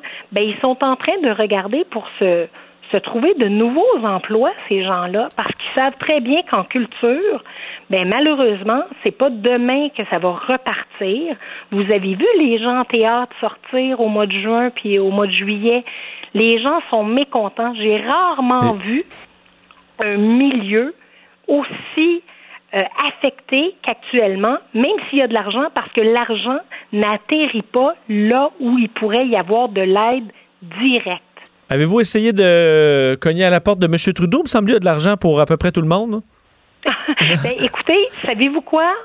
au Québec, la culture, ça a toujours été pas mal une affaire du gouvernement du Québec. On s'est toujours dit, puis on est supposé d'avoir devant nous, on est supposé, j'ai bien dit, avoir devant nous un gouvernement dit nationaliste. Ben, quand on parle de culture, on parle de nationalisme. Mais malheureusement, on n'est pas capable actuellement de subvenir aux besoins de notre milieu et c'est d'une grande tristesse. Et euh, je dois terminer, euh, Madame Melançon, vous êtes euh, porte-parole également en matière de conditions féminines au niveau de l'opposition et on est dans une vague assez, disons, un phénomène assez complexe de dénonciation, particulièrement dans le milieu artistique justement, sur les réseaux sociaux. Alors ça sort comme comme ça sort, des, ça, ça, tombe comme des mouches, disons ces jours-ci avec des excuses. Je m'en vais en thérapie, je m'excuse. vous pensez quoi de, de, de, ce qui se passe présentement dans le dans le milieu en termes de de, ces nombreuses dénonciations? Bien, la deuxième vague hein, qu'on attendait, on pensait que c'était pour être la COVID. Actuellement, c'est une deuxième vague, c'est en dénonciation. Moi, je continue à inviter les gens, bien sûr, euh, celles qui ont été euh, victimes à dénoncer, à aller vers la police aussi, hein, c'est important de le dire, euh, c'est d'une grande tristesse. Écoutez, ceux qui ont des excuses puis qui ont besoin de thérapie, ben il y a des thérapeutes. Puis oui, bien sûr, il faut, euh, euh, il faut, il faut y aller avec des excuses. Mais j'invite aussi les femmes, celles qui ont été victimes, d'aller vers la police, d'aller dénoncer. il faut continuer de le faire. Moi, j'ai une jeune fille, Monsieur Dessureau, qui a 10 ans. Et aujourd'hui, là, quand je prends la parole à titre de, de porte-parole de la condition féminine, c'est à elle que je pense parce qu'il y a des il y a des passages obligés puis il y a des choses sur lesquelles on n'est pas obligé dans la vie. Et lorsqu'on parle euh, d'agression sexuelle de tout genre, mais ça il n'y a pas une femme qui devrait accepter ça. Mais est-ce qu'il y a un problème particulier dans le milieu de la culture ou, euh, ou artistique? Ben, vous voyez, on a vu avec Ubisoft, on a vu, je pense que la dénonciation est beaucoup plus large que le milieu culturel. Bien sûr que ça nous frappe le milieu culturel parce que ce sont des gens qu'on aime, qu'on écoute, qu'on regarde, euh, mais ce n'est pas uniquement dans le milieu culturel. Euh, malheureusement, non, c'est pas pas unique au milieu culturel. Euh, souvent, ce sont des idoles, ce sont des gens qu'on qu'on regarde avec euh, euh, beaucoup d'amour et d'admiration et malheureusement il y en a qui ont qui ont utilisé ce rôle-là pour amener des jeunes filles peut-être dans leur lit.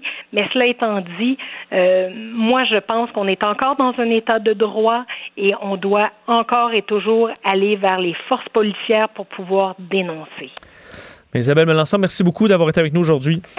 Merci, M. Dessureau, et je veux souhaiter la meilleure des chances aux gens de Ciné Télé Montréal, SOS Décor, Espace Costume, Éphémère Costume.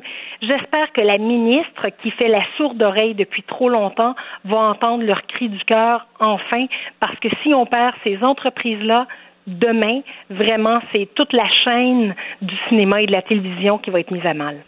Le message est passé. Merci beaucoup. Merci, au revoir. Au revoir, Isabelle Melançon, porte-parole de l'opposition officielle en matière de culture et de communication, mais aussi en matière de conditions féminines et, euh, bien sûr, députée de Verdun. Vincent Dessureau. La seule émission de radio qu'on aimerait swiper à droite. Vous écoutez Vincent Dessureau. On est de retour euh, en vous rappelant la nouvelle euh, du jour, qu'il y en a beaucoup de nouvelles du jour, mais évidemment le port du masque obligatoire annoncé par euh, François Legault dans, fait, il y a pratiquement une heure, alors à partir de samedi, pour le début des vacances, la construction, donc le moment où beaucoup de Québécois vont se promener d'une région à l'autre, ce sera donc imposé pour évidemment les endroits publics fermés. Alors, et pour ceux qui disaient, ben là, on pourra pas manger dans un restaurant, ben oui, vous allez pouvoir enlever votre masque. Une fois assis euh, même chose pour un bar, par exemple, ou même dans une salle de spectacle. Alors, c'est euh, ce qu'on euh, c'est ce qu'on annonce, alors que le Québec déplorait 100 nouveaux cas aujourd'hui, un seul décès. par contre, dans les bonnes nouvelles, parce qu'on parle beaucoup des États-Unis, évidemment, avec la hausse de cas, mais vous dire à New York, c'est la, la, la, la, en fait, c'est la première fois depuis ben, leur premier décès à New York. Ils ont une journée sans décès euh, dans les dernières 24 heures. Alors, le maire de New York, euh, Bill de Blasio, qui a confirmé aucun décès dans les 24 dernières heures. Alors, euh, c'est une bonne nouvelle. Évidemment, c'est sous contrôle à New York. Ce n'est pas le cas ailleurs, évidemment, en Floride, qu'on surveille du coin de l'œil. Et peut-être pour toujours montrer un peu le, le, déconfinement au Québec, sachez que la ronde va finalement ouvrir ses portes à partir du 25 juillet capacité limitée. Là. Alors, au début, ce sera quelques jours, les week-ends, et ensuite, on va rouvrir graduellement. Mais il y aura une saison de la ronde, euh, ça, c'est confirmé, à partir du 25 juillet. Euh, évidemment, euh, bon, conséquences économiques graves de cette pandémie, particulièrement dans le milieu de l'aviation. Évidemment, on a appris dans les derniers jours, avec stupéfaction, dans les régions du Québec, dans l'Est particulièrement, qu'Air Canada se retirait de, de ses transports régionaux qui sont euh, visiblement pas assez rentable pour Air Canada ou même déficitaire à plusieurs endroits. Euh, est-ce qu'on peut s'affranchir d'Air Canada? Ben, c'est la question que pose Jean-Denis euh, Garon, donc notre chroniqueur économique au Journal de Québec et de Montréal, dans son texte. Oui, s'affranchir d'Air Canada, c'est possible. J'ai trouvé l'article vraiment intéressant. J'ai décidé de lui, de lui parler. Jean-Denis, bonjour. Salut, comment ça va? Ça va très bien. On a parlé, euh, Jean-Denis, dans les dernières semaines, à des maires euh, de, de, dans l'Est du Québec qui vraiment disent ben, il faut trouver des solutions. Euh, même certains qui disaient allez pas donner des millions de dollars à Air Canada là, pour qu'ils reprennent quasiment de force ce transport-là. Il faut trouver une façon différente de faire les choses et c'est un peu ce que tu proposes aujourd'hui. Oui, tu sais, quand tu regardes les faits, d'abord, d'abord, on le sait, Air Canada a mis fin à plusieurs de ses liaisons régionales pour des raisons de profit. Hein. Air Canada, on le rappellera aux gens, c'est pas une société de la couronne. Hein. Euh, c'est une entreprise que si elle fait moins de profit ou si elle arrête d'en faire, elle va arrêter de voler. C'est tout à fait normal. Et là, on a évidemment dans, plusieurs régions un problème majeur. Puis tu sais, Vincent, je l'écris, euh, je l'écris dans la chronique. Puis moi, je l'ai vécu parce que j'ai grandi dans le nord du Québec, dans la région qui est au nord de la BTB. Et je l'écris, les régions du Québec, il y en a plusieurs qui sont beaucoup, beaucoup, beaucoup plus éloignées euh, qu'on pense. Alors, ça soulève toute la question du service essentiel. Est-ce qu'avoir des vols régionaux, surtout quand il y a des routes qui s'y rendent, est-ce que ce sont des services essentiels? Parce que, Vincent, il y a euh, plusieurs personnes qui lancent l'idée de mettre sur pied, notamment en Gaspésie. là, ça n'a pas été suggéré officiellement. On est à l'état de. On est, on est dans la réflexion et je, je contribue à la réflexion. Il y a plusieurs personnes qui euh, suggèrent de peut-être mettre sur pied une société d'État. Hein. Et pour mettre sur pied une société d'État, il faut que ce soit des services essentiels parce que ce que ça signifie, c'est que ultimement, il y aurait des grandes chances que le contribuable québécois finance, par exemple, les vols touristiques ou les vols d'affaires vers la Gaspésie. Alors, moi, ce que je propose là-dedans, ben, dans ma chronique, dans les pages argent du Journal de Montréal-Québec, c'est vraiment de dire il y a moyen de s'affranchir d'Air Canada et il y a moyen de faire affaire avec d'autres compagnies et il y a d'autres endroits où ça a été fait au Québec. Parce que justement, euh, tu, tu, parlais d'imiter les, euh, les, nations autochtones et ils ont, pour connaître un peu le milieu de l'aviation, des, des, compagnies qui fonctionnent très bien, qui sont vraiment bien tenues pour connaître des pilotes à la fois chez Inuit ou Air Québec. Euh, eux, comment, ils font? Bon, là, on va s'entendre sur une chose. L'idée avec l'aviation en région, notamment pour la région de la Gaspésie, c'est de dire que si tu veux faire voler des avions, dans le fond, peut-être que les vols eux-mêmes sont ce qu'on appelle break-even. Peut-être qu'ils sont sans profit ni perte, mais peut-être que le secteur touristique en bénéficie. Alors peut-être qu'il y a des gens en région, comme ça a été le cas pour les communautés autochtones, par exemple, le long de la baie d'Ongava, le long de la baie d'Outson, le long de la baie de James, peut-être qu'il y a des communautés qui ont intérêt à s'organiser et à prendre sur elles ces compagnies d'aviation. Là, maintenant, Vincent, je donne deux exemples dans ma chronique. Je donne l'exemple d'Erinuit, dont les avions volent toujours, euh, et euh, d'Air Québec, qui appartient à la communauté CRI et qui fonctionne très bien. Maintenant, ces deux exemples-là, ce sont deux exemples très évident de situations où, dans certains cas, la route ne se rend même pas dans ces communautés-là et où le gouvernement du Québec n'a pas mis sur pied une société d'État. Alors, c'est très, très clair que pour le gouvernement du Québec, même dans les endroits sans route, c'est pas en soi un service essentiel. Mais dans ces régions-là, puis là, on parle de Air Québec, Air Inuit, il y en a d'autres, il faut qu'on s'entende que c'est pas le capitalisme à l'œuvre. Hein. Le gouvernement soutient ces entreprises-là. Dans le cas d'Air Inuit, il y a des contrats d'Hydro-Québec, il y a des contrats même sans appel d'offres, de l'aide dans le cadre du plan Nord. Le gouvernement soutient ces entreprises-là, mais elles ont l'avantage d'être propriétaires, propriété des communautés et euh, de euh, tenir compte dans leurs évaluations de rentabilité des vols, des retombées économiques dans la communauté. Et c'est pour ça que je dis, pourquoi, qu'est-ce qu'on attend pour voir apparaître Air Gaspésie? de voir le milieu économique et le milieu touristique et peut-être même un partenariat du gouvernement du Québec euh, qui met sur pied euh, une compagnie aérienne en Gaspésie dont les retombées économiques de ces vols-là euh, feront partie de l'évaluation de rentabilité. évidemment, ça nous prend des chiffres. Évidemment, il faut faire des analyses. Évidemment, il faut étudier la situation. Mais pourquoi on pense toujours à des sociétés d'État nécessairement? Moi, je pense qu'il y a des communautés qui sont capables de se rassembler puis euh, de proposer des projets constructifs. Et ma compréhension, c'est qu'on y réfléchit beaucoup en Gaspésie. Moi, je trouve ça, je te dis, fascinant. Comme personne de région, je trouve ça encourageant, fascinant et inspirant. Ben, c'est sûr que je, moi, je me souviens quand j'étais petit, on pouvait partir euh, deux, trois semaines, on pactait le, le, char, pardonne-moi l'expression, puis on partait en Gaspésie. Maintenant, souvent, les familles vont avoir un cinq jours, là, euh, essayer de, ramasser quelques journées à gauche et à droite. Et là, si tu vas aller euh, aux îles de la Madeleine, là, ben, t'es pas mal mieux de prendre l'avion. En une heure et demie, t'es rendu. Tu peux profiter du, beau temps et tu peux dépenser sur place. Donc, c'est vrai que si tu veux favoriser l'industrie touristique, il y a quand même un, grand intérêt là, à amener les gens par avion, même si ton vol est un peu déficitaire. Oui, puis tu sais, il y, a deux éléments aussi euh, qu'il faut rajouter à ça. C'est d'abord, là, il y a le secteur des affaires. moi, je l'ai dit dans la chronique, je parle de mon père. Je, salue les gens de Lebel sur Quévillon, en Angava, là d'où je viens, euh, qui travaillaient dans le, milieu dans le milieu forestier, qui devaient rouler deux heures jusqu'à Val d'Or et prendre l'avion jusqu'à Montréal. Je veux dire, quand tu fais des affaires, tu n'as pas toujours le temps de rouler 7, 8, 9 heures aller, retour pour des réunions. Évidemment, il y a les moyens technologiques, mais si tu veux stimuler l'économie des régions, euh, il faut quand même qu'il y en ait un peu. Il y a d'autres endroits aussi au Québec, je le dis aussi, je l'ai dit dans la chronique. Écoute, quand tu pars de Montréal, puisque tu te rends, euh, que tu te rends à l'extrême nord du Québec, tu as quasiment fait la moitié du chemin entre Montréal puis Londres. C'est le Québec, c'est un territoire qui est immense. C'est pas vrai que tu peux toujours tout aller faire ça en voiture. Et il y a des endroits là-dedans, et euh, je, je, donne pas le punch, il faut aller lire, mais il y a des endroits euh, au Québec qui sont absolument incroyables dans le Grand Nord. Il y en a aussi en Gaspésie, il y en a aux îles de la Madeleine. Alors, il faut l'assurer, il faut assurer cette option-là. Et encore une fois, Air Canada veut faire du profit, mais si le secteur touristique tient compte des retombées dans la rentabilité des vols, pourquoi pas? Moi, je pense que le secteur privé euh, est capable de euh, est capable de soutenir possiblement l'activité euh, aérienne en région.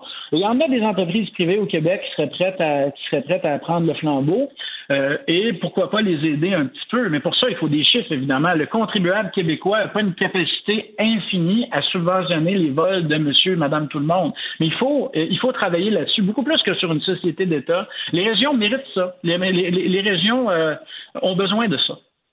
Ben, tu as tout à fait raison. En espérant que quelqu'un lève la main, ça prend quand même, euh, ce serait pas une, ben, une, certaine expertise, ou du moins, est-ce que tu as des noms de, d'organisations, euh, d'entreprises qui pourraient dire, ben, parfois, on se lance là-dedans? J'ai des noms d'entreprises, il y en a qui m'ont contacté, mais je ne fais pas d'infopub des entreprises particulières. Mais on le sait, tu sais, on parle pas de volume aérien qui est, euh, euh, qui est très, très, très grand, mais on, on, parle d'assurer des liaisons. Euh, c'est ça l'important pour être capable de faire du tourisme, pour être capable de faire des affaires aussi pour du transport médical, pour du transport de marchandises. Alors, c'est important. On a des entre... Moi, je suis convaincu qu'au Québec, on est capable de faire voler des avions à la grandeur de territoire qu'on a.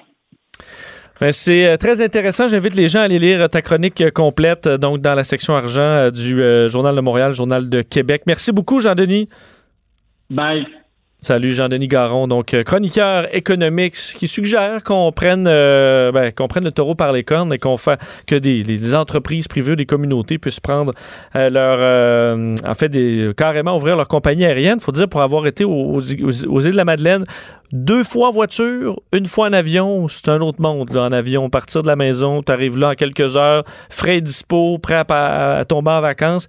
Mais euh, fallait que tu tombes sur l'offre d'Air Canada la journée où c'est à 400 dollars parce que sinon ça coûte 2000. Euh, ça, c'était difficile. Fallait bien tomber, acheter quasiment un an d'avance. Si on pouvait avoir un service à un prix raisonnable, je pense qu'il y a beaucoup de gens qui lèveraient la main. Curieux, Curieux souriant, cultivé. Vincent Dessureau, le gendre qu'on voudrait tous avoir. Il a une belle tête de vainqueur. Vous écoutez Vincent Dessureau. Le, le, commentaire de Steve Fortin. Des positions pas comme les autres. Salut Steve. Hey, salut, comment ça va? Ben, très bien. On a reçu évidemment un point de presse très attendu à 13h aujourd'hui. Mm. On les diffuse évidemment moins, mais il faut dire qu'il n'y en a pas tous les jours non plus. Mais quand c'est important, on, le fait. Ça l'était aujourd'hui avec cette annonce euh, comme quoi ben, le, le, port du masque sera obligatoire à partir de, de, samedi partout au Québec. Donc, euh, pas même dans les régions où il n'y a pratiquement pas de cas. Là, ce sera comme ça. Et euh, bon, ça concorde avec les vacances de la construction. Qu'est-ce que tu penses de ça? Ben justement, je suis content et je tenais à ce qu'on parle de ça aujourd'hui parce que juste comme tu le dis, ce point de presse là, il était, euh, il est très important et il va le, demeurer dans l'espèce de, de, longue euh, série des points de presse de, la pandémie. Euh, moi, j'ai trouvé que le premier ministre Horacio Arruda, Christian Dubé aussi, donc ministre, le nouveau ministre de la santé, ils ont été solides, ils ont bien répondu aux questions. Et tu sais, si on se demande pourquoi le taux d'approbation de François Legault demeure élevé en dépit des ratés euh, et certains ratés majeurs, les CHSLD. Euh, pourquoi il demeure élevé? Ben, c'est à cause de points de presse comme aujourd'hui. Et quand je le regardais, Vincent, là, je me disais, ben voilà, euh, cet homme-là, je veux dire, en tout cas, il est d'apparence, et moi je le crois sincère, et c'est la majorité de la, population qui le voit aussi. puis, quand il s'exprime, quand il répond aux questions, euh, je veux dire, on, on, sent bien là quand même une maîtrise. Et puis, euh, tu sais, fait moi, quand il me dit, ben voilà, on, va faire ça, on va euh, porter le masque, et puis euh, quand on, a vu de la, de la, façon dont ça a été annoncé, moi j'ai trouvé que c'était la bonne approche à prendre. Donc, pas de coercition au début, et puis une gradation, si on veut, là, euh, de la coercition, si jamais, dans certains cas, il y avait vraiment là, une très grande résistance. Mais en gros, Qu'est-ce qu'on peut dire contre ça? De toute façon, ça va devenir la nouvelle norme. J'écoutais ce matin une émission spéciale euh, euh, sur France 2 où on parlait justement euh, en Europe de cette tendance-là aussi très lourde. Et, il y a de moins en moins de résistance parce que si on veut déconfiner et dans l'optique où il n'y aura pas un, virus qui va être disponible à très grande échelle avant un autre, au, mieux là, 12 mois, je veux dire, là, on fait quoi? Il faut vivre. Et la meilleure façon, c'est ça. Mais c'est difficile. C'est quand même difficile à faire rentrer dans la tête de bien des. Je voyais là, sur les réseaux sociaux, je le parcourais pendant la pause. Puis euh, il y a de la crise du bacon au pied carré. Là, puis là, la, dictature. Puis euh, je le mettrai jamais. Je prendrai toutes les amendes s'il le faut. Mais là, écoute, euh, c'est quand même une grande partie de la population pour qui c'est vraiment là, du, du jamais vu comme atteinte à la liberté. Est-ce que les mots de François Legault leur passent six pieds par au-dessus de la tête ou c'est sont souvent sur les réseaux sociaux plus, courageux, mais euh, une fois dans le magasin, ils vont le porter le masque? Ben, c'est quoi? Moi, je trouve qu'on porte une attention trop grande parce que ces gens-là, les plus les, les, plus récalcitrants de la gang, les plus énervés de la gang, là, ben, c'est eux qui vont prendre les réseaux sociaux puis qui vont faire les crises de bacon. Mais dans, dans, dans les faits, là, euh, moi, il y a quelques semaines de ça, quand j'étais avec Richard avant qu'il prenne sa. on a parlé souvent de ça, le masque, puis je le disais à l'épicerie ici, là, si on, on rétropédale au mois d'avril et tout ça, il y avait presque personne qui le portait le masque. Puis là, à un moment donné, il y avait une employée qui a été euh, affectée au, à l'entrée comme préposée, nettoyer les, euh, les, carrosses et tout ça, s'assure que les gens se, se, lavent les mains. Puis au fur et à mesure, on a ajouté des, des, euh, des affiches où c'est marqué, ben ici, on préférerait beaucoup que vous portiez le, masque et tout ça. Et, le couvre-visage, ben, ça entre, on le fait de façon graduelle. Et n'oublions pas une chose, OK? Dans la plupart des pays où les autorités publiques, les autorités sanitaires ont été plutôt euh, mitigées par rapport au, port du masque dès le début, c'est souvent là où euh, on craignait l'approvisionnement, où l'approvisionnement risquait d'être difficile. Mais là, euh, on, a, on, le sait, ça va être possible de le faire. je pense que c'est entré dans, dans, le, dans, dans la tête de la très grande majorité des gens. Il va y avoir des récalcitrants. Ben ceux-là devront faire face aux conséquences de leurs actions parce que longtemps là, moi je me souviens tu sais, ben, toi aussi, je suis sûr et certain que tu as entendu tes parents te parler de ça, ton père, tes oncles. Conduire avec une bière entre les deux jambes, pas de ceinture, puis ah les enfants dans le station wagon en arrière, c'est, je veux dire, il y a été un temps que c'était comme ça, puis il y a eu des récalcitrants longtemps qui disaient non, non, non, puis à un moment donné, quand tu es le dernier à le faire, ben ça marche plus.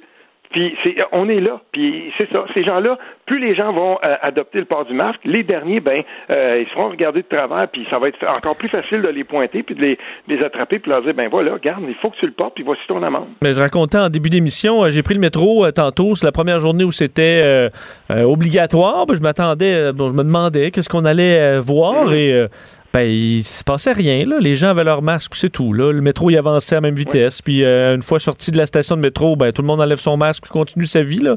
Euh, les gens, j'ai de la misère à comprendre le, le, la crise là, qui vient avec le port du masque pendant quelques minutes en allant chercher ben, des, des, fruits à la fruiterie. Là. Euh, mm. Mais pour certains, effectivement, peut-être de le faire, parce que nous, bon, à Montréal, on a pris l'habitude un peu de le porter pour plusieurs. Peut-être qu'à certains endroits où ça n'a pas été le cas, ça paraît peut-être pire que c'est, ça deviendra euh, peut-être plus facilement parce qu'effectivement, quand tu es le seul, et je remarquais là, dans le métro, j'ai vu toute la courbe. Là. À un moment donné, les gens le portaient très peu.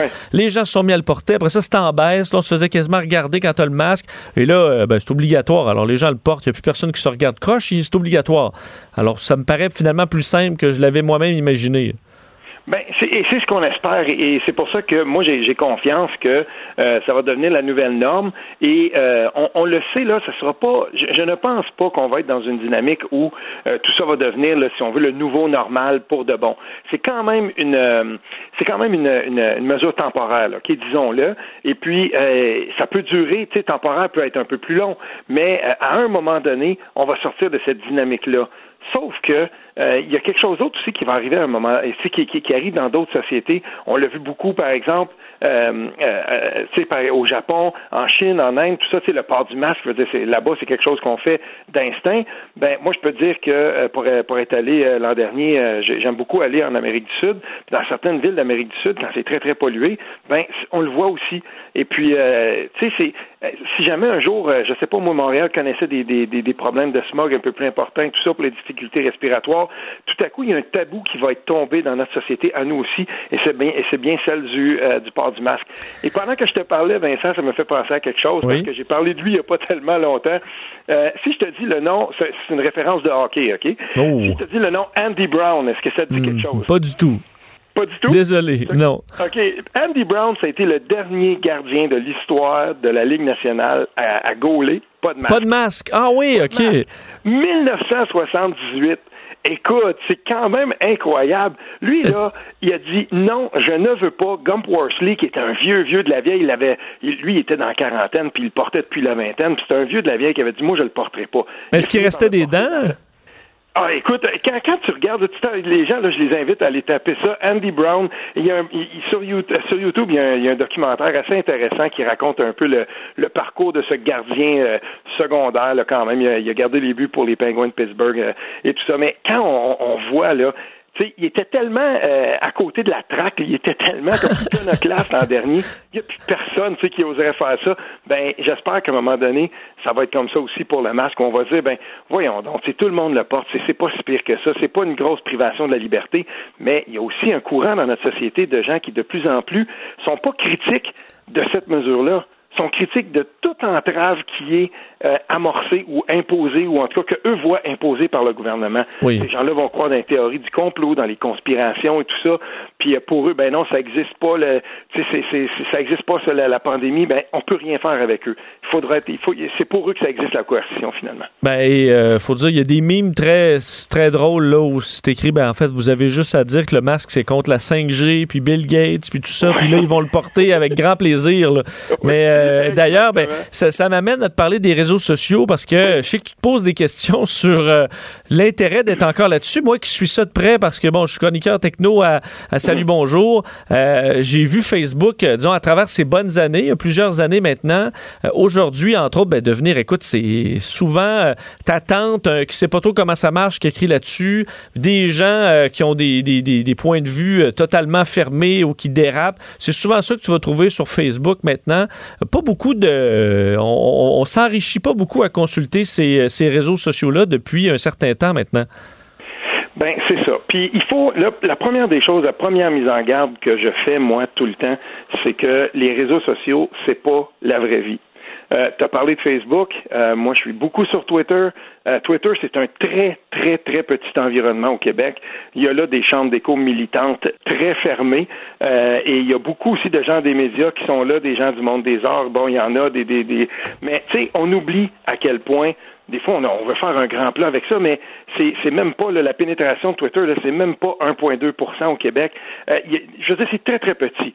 Mais hormis ça, ce qu'on voit en général dans les réseaux sociaux de plus en plus, c'est que les réseaux sociaux deviennent le relais de prise de position, puis de, de si on veut, de, de, de- justement de chambre d'écho militante. Et ça, c'est un petit peu, euh, c'est un petit peu désagréable. Et les réseaux sociaux peuvent devenir euh, finalement une espèce de catapulte, une espèce de fer de lance pour euh, des lobbies, des gens qui veulent imposer, par exemple, une idéologie. Euh, ils veulent imposer euh, un agenda entre parenthèses, si on veut, là, donc un, espèce de programme euh, qui soit politique, social ou peu importe ça, ça devient un petit peu tannant. Et, et moi, je suis content de voir que euh, de plus en plus, il y a des gens qui prônent la déconnexion temporaire de ça.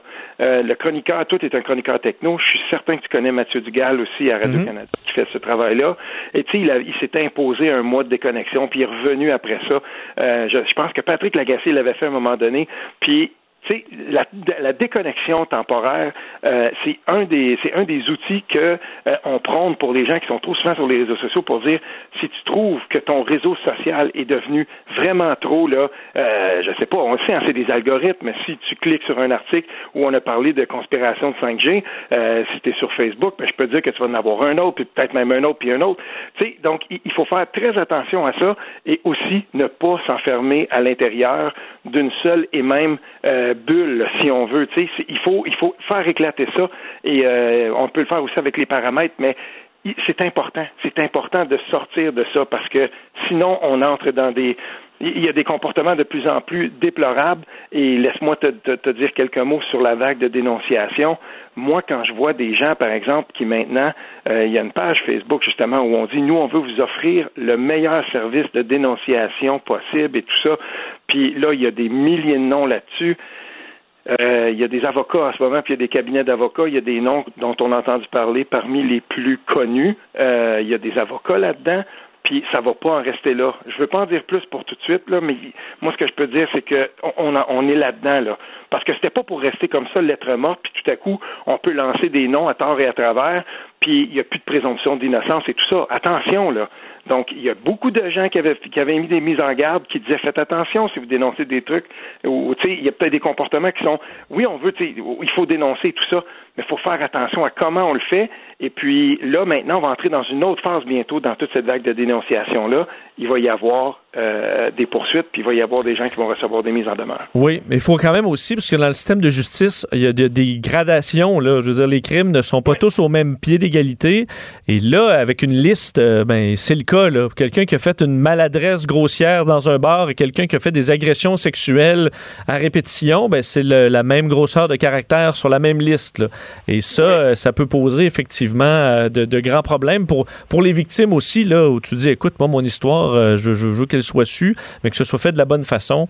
Donc, euh, beaucoup de questions quand même là-dedans, mais ça montre parce que quand même beaucoup de noms qui sortent et les, les, les, les gens, surtout dans le milieu artistique, évidemment, qui est touché en ce moment, confirment les faits. Là. Puis là, tu fais comme, OK, il y a quand même beaucoup de, de gestes complètement déplacés qui se font. Il y a quand même une prise de conscience à faire là-dessus parce qu'il y en a et il commence à en avoir beaucoup, là. Il y, a, d'histoires il y a- qui il y a s'empilent. une employée de Dare to Care qui a écrit un très long statut, euh, facile à retrouver là, sur Facebook, où elle disait attention, parce qu'il y a beaucoup de monde dans l'industrie qui ont fermé leurs yeux sur des agissements. Il y a eu beaucoup de complaisance, une certaine omerta aussi. Les gens qui connaissent un peu cette industrie-là, euh, c'est vrai, c'est vrai dans l'industrie de la musique, mais c'est pas la seule qui est comme ça. Euh, et, et, ça, ben peut-être que ça, ça va éclater aussi. Et si on fait éclater ça, on aura moins besoin dans le futur de faire des, des ou qu'il y ait des, des, espèces de mouvements comme celui-là, parce que le comportement lui-même sera dénoncé d'emblée et il n'y aura pas euh, de complaisance qui, qui, vont mener à ce que, par exemple, dans le cas d'un, là je vais le dire parce que ça a été beaucoup beaucoup dit, mais dans le cas d'un Bernard Adamus, où on dit, mais ben, c'est une cascade d'événements. Là, là, il y a quelque chose là-dedans qui relève, euh, tu sais, de, de, de, de peut-être de quelque chose de, de, de trop, euh, de trop caché. Là, on aurait pu intervenir avant, mais il y avait peut-être une omerta. Mais là, dans ce cas-là, je veux dire, c'est ça qu'il faut, il faut briser ça aussi à l'intérieur de, euh, de ces, de ces milieux-là où ça existe. Ben merci, Steve. Euh, on se reparle demain à la même heure. Oui, tout à fait. Merci. Salut. salut bonne journée. Vincent Dessureau. Il rend les affaires publiques tellement plus souriantes. Vous écoutez Vincent Dessureau. On parle un peu de football, mais évidemment, il n'y a pas de match, pas la saison, mais euh, il y a des controverses euh, quand même qui euh, font, font écho un peu partout à travers le monde. Et c'est le cas des Redskins de Washington, un nom qui vous dit probablement quelque, évidemment quelque chose si vous écoutez la NFL, mais même si vous l'écoutez pas, un nom qui, qui est revenu dans l'actualité à plusieurs reprises parce que le nom est dénoncé par plusieurs qui demandaient le changement de nom de l'équipe. Parce qu'en anglais, bien évidemment, Redskins signifie peau rouge, un terme qu'on utilise pour désigner les Amérindiens de façon euh, péjorative, entre autres aux, États-Unis. Alors, on demandait depuis longtemps à ce que l'équipe change de nom. Euh, ça a repris, ma foi, beaucoup de temps, mais finalement, la formation de la NFL, qui l'a indiqué dans un communiqué euh, ce matin, comme quoi, euh, ben, on allait finalement euh, éliminer, changer le nom euh, des Redskins de Washington. Pour en parler, euh, il est stratège en communication corporative et spécialiste en marketing sportif. Jean Gosselin est au bout du fil. Euh, Jean, bonjour. Bonjour, M. Dessureau. Merci de l'invitation. Euh, donc, je disais, c'est pas une nouvelle controverse que le nom des Redskins de Washington. Pourquoi là, aujourd'hui, aller de l'avant avec un changement de nom?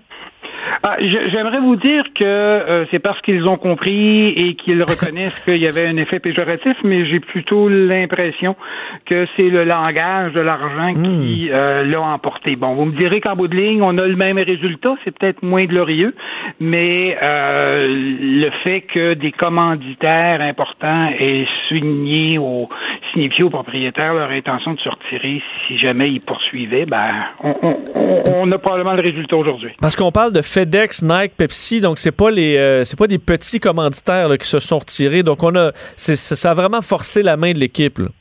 Ben, tout à fait. Écoutez, dans, dans le cas de FedEx, ils sont le commanditaire euh, en titre du stade. Donc, euh, ça, ça veut dire non seulement de très gros sous, mais de très gros sous sur une longue période. Et ça, ben, on aime ça, être capable de s'assurer des revenus à long terme. Euh, donc, évidemment, et la, la- la demande a été très précise dans ce cas-là. Dans le cas de Nike, ils n'ont pas fait de demande, mais ils ont simplement retiré tous les articles des, des Redskins de leur euh, magasin en ligne et il y avait entre autres les chaînes Walmart et Target qui s'apprêtaient à faire de même. Donc tout ça, ce sont des millions de dollars là, qui, qui, qui, qui, qui risquaient de ne plus entrer dans les coffres des Redskins et à un moment donné, ben, si la bonne raison ne suffit pas à comprendre, ben, on va y aller par la mauvaise raison. Est-ce qu'une des raisons pourquoi on gardait euh, coûte que coûte ce nom-là jusqu'à aujourd'hui, c'était encore une question d'argent où on avait peut-être peur que la marque euh, ben, se, se dilue, que les gens achètent moins de chandail et qu'on, est-ce que c'était une affaire de gros sous aussi à la base? C'est certain qu'il y a toujours, lorsqu'on change une marque, euh, qu'il y, a- il y a toujours un risque à cet égard-là. Je vous dirais que c'est probablement plus, et je n'ai pas d'informations privilégiées, mais si j'avais un petit 2 à mettre, je dirais que c'est davantage plus de l'entêtement euh, qu'une véritable question financière, parce que des changements de marque, euh, ça se fait. Et je vous dirais que dans ce cas-ci, euh, de, le changement de marque risquerait d'être bénéfique parce que euh, il faudrait que tout le monde se réapprovisionne en chandail. Euh, il faudra que les gens rachètent les nouveaux chandails avec le nouveau logo, les nouvelles couleurs si on va aussi dans les couleurs. Donc, euh, je suis pas si certain que ça qu'il y aurait eu une grande perte. Peut-être que certains se seraient désaffiliés, mais à un moment donné, un partisan de football, ça reste un partisan de football. Et après quelques années euh, de purgatoire, ben il va le reporter son chandail des Redskins. Parce que ça peut quand même, pour des équipes qui ont changé de nom, euh, ou ça, peut être un succès comme euh, un désastre total. Des fois, on a vu des choses, euh, des, disons, des, des, des chandails affreux, des noms affreux. Il faut quand même pas se tromper quand on fait ce genre de changement-là. C'est toujours une opération très délicate. C'est vrai dans le monde du sport, c'est vrai dans le monde des entreprises et des organisations de façon générale.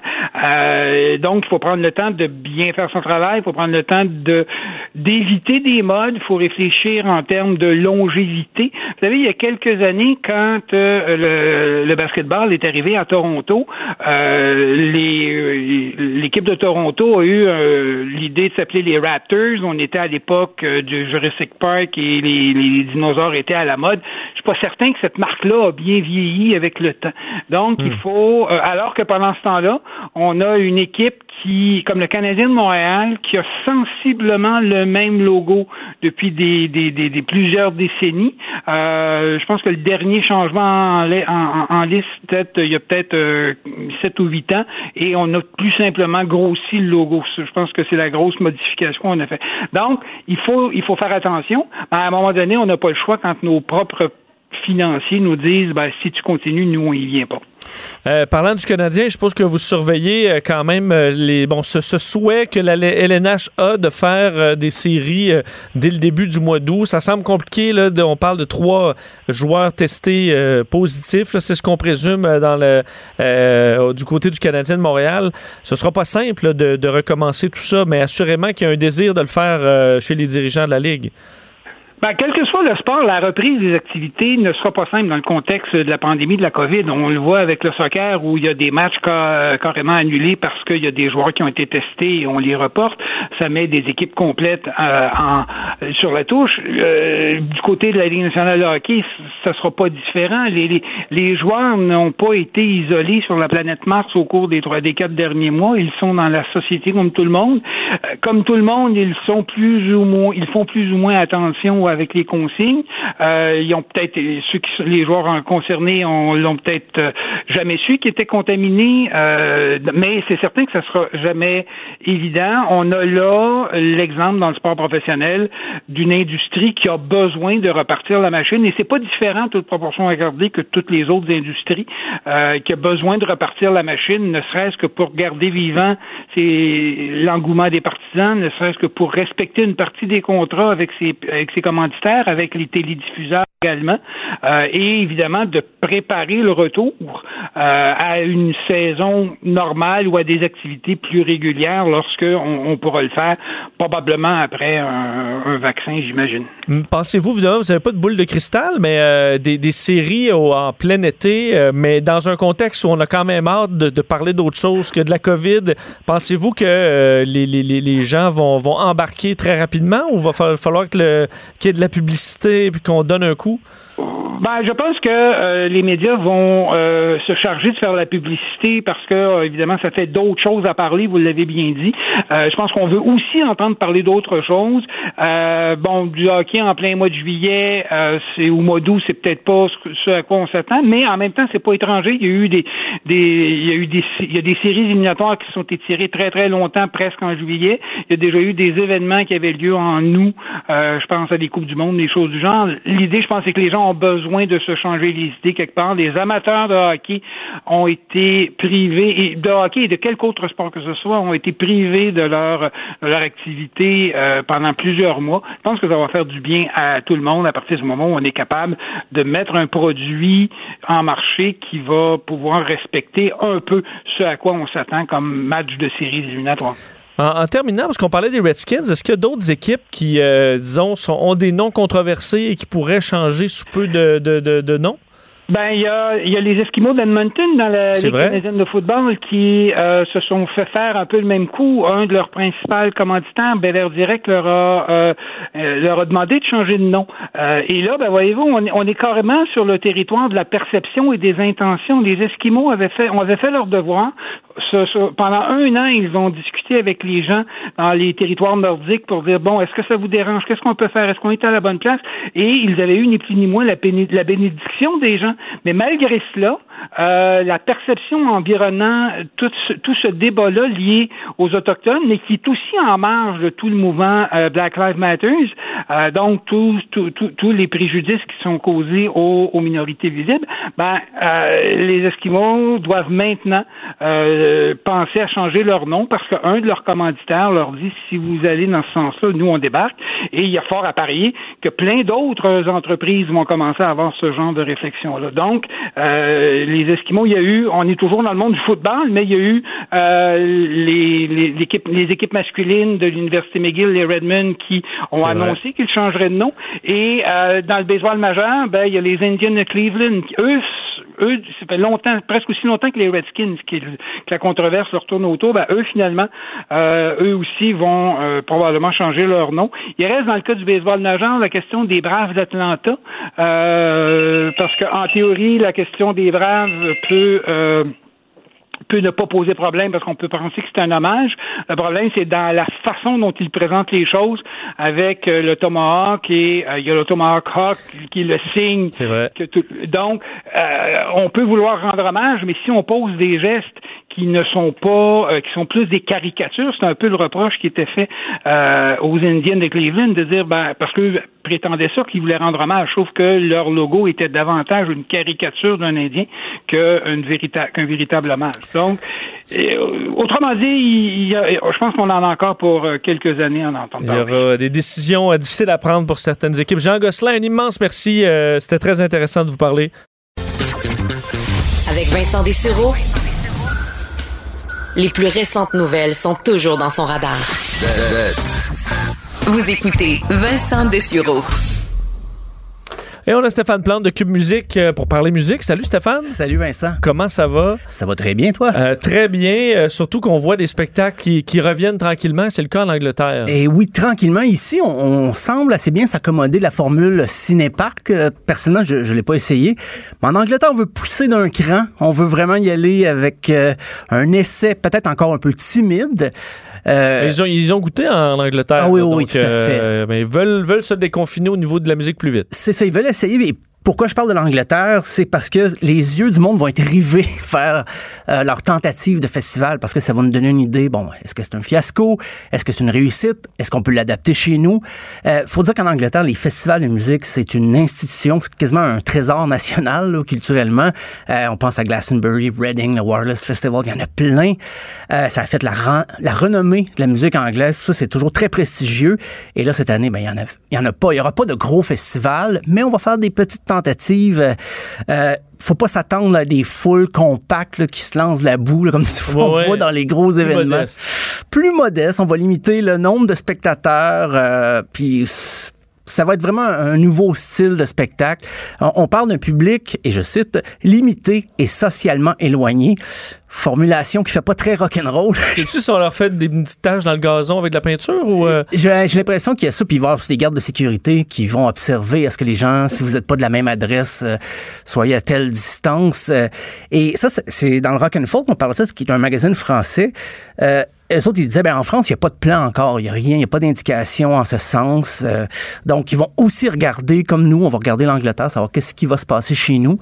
Euh, puis, tu sais, c'est encore, comme je disais, ça, va être graduel. On va s'acclimater. Euh, il n'y a pas des gros spectacles dans des immenses stades. Ça va être des performances tests aussi dans les salles. Euh, puis les programmateurs des gros festivals sont invités à aller voir ça, pour voir comment adapter euh, leur, s'ils veulent relancer leur événement éventuellement, comment le faire. Parce qu'il y, a des festivals qui prévoyaient peut-être repousser à l'automne si c'était possible. Donc, ça va être une série de tests. Euh, on va s'améliorer comme à chaque fois. Il va y avoir quelques tests euh, Exactement. difficiles. Puis, euh, Il y a des choses auxquelles on n'aura pas pensé. On va y revenir et puis peut-être ça va s'améliorer.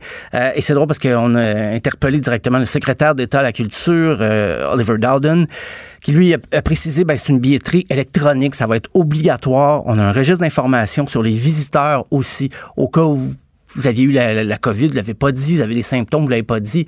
Si vous achetez des billets, vous avez un petit formulaire à remplir. C'est pas simple. Là. Euh, donc, c'est hmm. contrôlé un peu.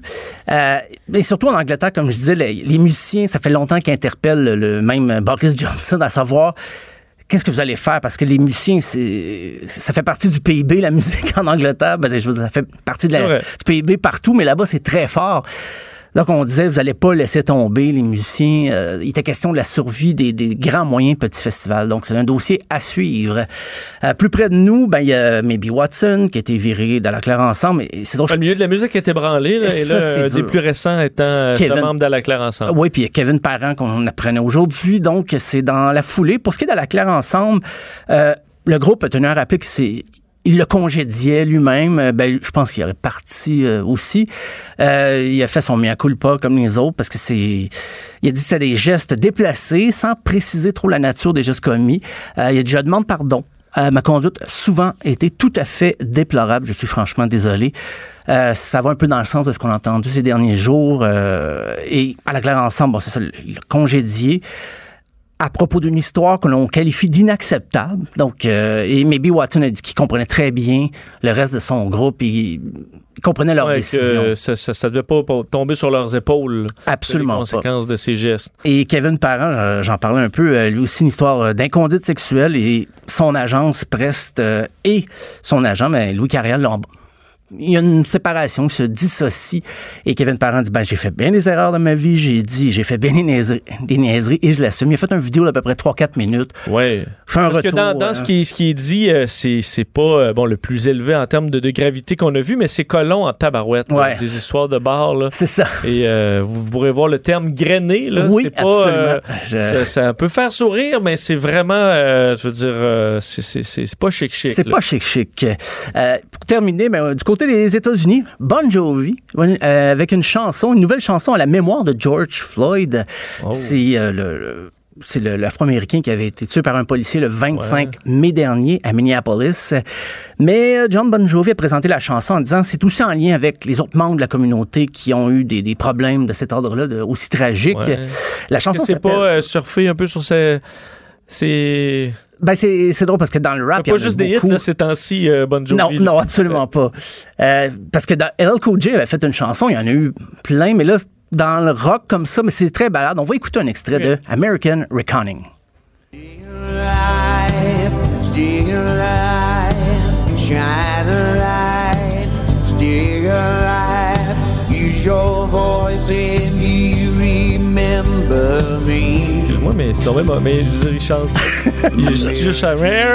C'est pas mal dans ce ton-là. J'attendais la Ouais. chanson. Je me disais peut-être qu'il y a un petit build-up et tout ça. Non, on n'est pas, euh, on est loin de Living on a Prayer. Ouais, ouais, ouais. C'est très mauvais. Là. À la Ben- première, des fois, ça me prend une deuxième écoute, là, Stéphane. Mais- Mais... je trouve ça très mauvais à la première écoute. mais on dirait qu'il a voulu faire comme Bruce Springsteen, mais sans être Bruce Springsteen. C'est ces deux fiers On dirait moi qui imite justement là. qui imite Bruce Springsteen. Euh, et il voulait montrer qu'il était un témoin de l'histoire, et là, de l'histoire avec un grand H, là, parce qu'il n'a pas assisté aux événements en tant que tel. Euh, les profits de la pièce vont aller à Equal Justice Initiative, qui euh, vient en aide, qui fournit en fait une représentation légale aux prisonniers qui peuvent avoir été condamnés à tort pour des crimes. Euh, et ça, ça, devait se ça va se retrouver sur l'album Bon Jovi 2020, ben, 2020. L'album, il devait sortir au mois de mai, mais on se rappelle, euh, le claviériste avait attrapé la COVID-19 à f- fin mars à peu près, mais à la fin avril, il allait mieux. Donc là, le- l'album va sortir à l'automne avec cette nouvelle pièce-là dessus qui n'était pas prévue euh, sur l'album. Donc, Ouais. Que je sais pas si c'est vraiment dans la communauté euh, noire, ce qu'on veut, c'est euh, des chansons de riches hommes blancs je suis pas certain. qui, euh, pour leur nouvel album. En tout cas, peut-être sûrement pas celle-là. C'est peut-être pas celle-là qui, qui va euh, ramener les foules. Non, non, dans le stade, là. Ouais, c'est ça. Merci Stéphane, Hey, toujours un plaisir. Merci à toi. À, pl- à plus. Et euh, on se tourne vers Jean-François Barry. Oui, Salut Jean-François. j'aimerais que tu me refasses dans le stade, quoi? Dans le stade, for the people, je sais pas, mais c'est ça. Je pensais que t'imitais la, la, la, la guitare, genre. J'imitais ça. t'ai pas. euh, T'es pas venu me chercher. C'est John Bon Jovi que j'ai fait. Ah, Ouais, ouais. vas-y donc encore. Non, non, ça va. OK. Ça va parce que le temps file et euh, ton Ben oui. émission arrive. Évidemment, c'est pas les sujets qui manquent Non, aujourd'hui, au- c'est aujourd'hui. Évidemment, cette annonce de François Legault, port du masque obligatoire. Hein? J'ai pas vu ça. À partir de samedi, euh, c'est- en tout cas, si les gens ouvrent leur Facebook, à mon avis, ils vont voir du monde choqué parce que ça fait énormément réagir. Ah, les gens sont fâchés de ça. Ben, hein? ça va dans les deux sens, évidemment. Mais c'est-tu quoi? Moi, je vais le porter, là. Puis je, je vais pas m'en objecter du tout. Mais je comprends un peu Euh, parce que M. Arruda, on, on y a fait confiance beaucoup. Oui. Il nous a tellement rentré dans la tête que le masque servait à rien. là. Dans le temps du confinement, j'écoutais tous les points de presse là, religieusement, assis avec mon assiette, je dînais en écoutant ça. Je disais, il a raison, ça donne rien parce qu'on se taponne d'en face, Les ça yeux. nous protège pas, il reste les yeux, puis ça, c'est pas la bonne méthode. Puis là, là, ils nous disent que c'est ça la méthode. Fait que je comprends qu'il y a un paquet de monde qui, qui sont comme. Et il y a eu un petit peu sais. M. Arruda. Après, quand il s'est mis à dire de le mettre, ben là, c'était Ah, mais si ça vous donne un sentiment de sécurité. Ben non, Oui. mais c'est pas juste ça. là. C'était pas juste un sentiment. C'était vraiment la sécurité. Mais c'est vrai que ça a pris du temps à ce qu'ils disent c'est bon. Puis, il y a quelqu'un ce matin, j'ai vu une publication sur, sur Facebook, puis euh, c'est quelque chose qui circule, là, euh, qui a dit euh, si le confinement fonctionnait, euh, non, si la distanciation fonctionne, pourquoi le masque? Oui. Si le masque fonctionne, pourquoi la distanciation?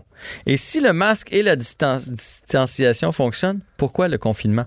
Pourquoi ils nous ont confinés si la réponse c'était masque et Ouais. distanciation? Mais là, on n'avait pas toutes les réponses à ce moment-là. Parce que là, on Ouais, n'est plus confiné, donc on, on, a on payé cher si finalement la réponse Ouais. était distanciation. Là, on n'est et plus confiné. Puis le masque, c'est pour quand la distanciation est impossible.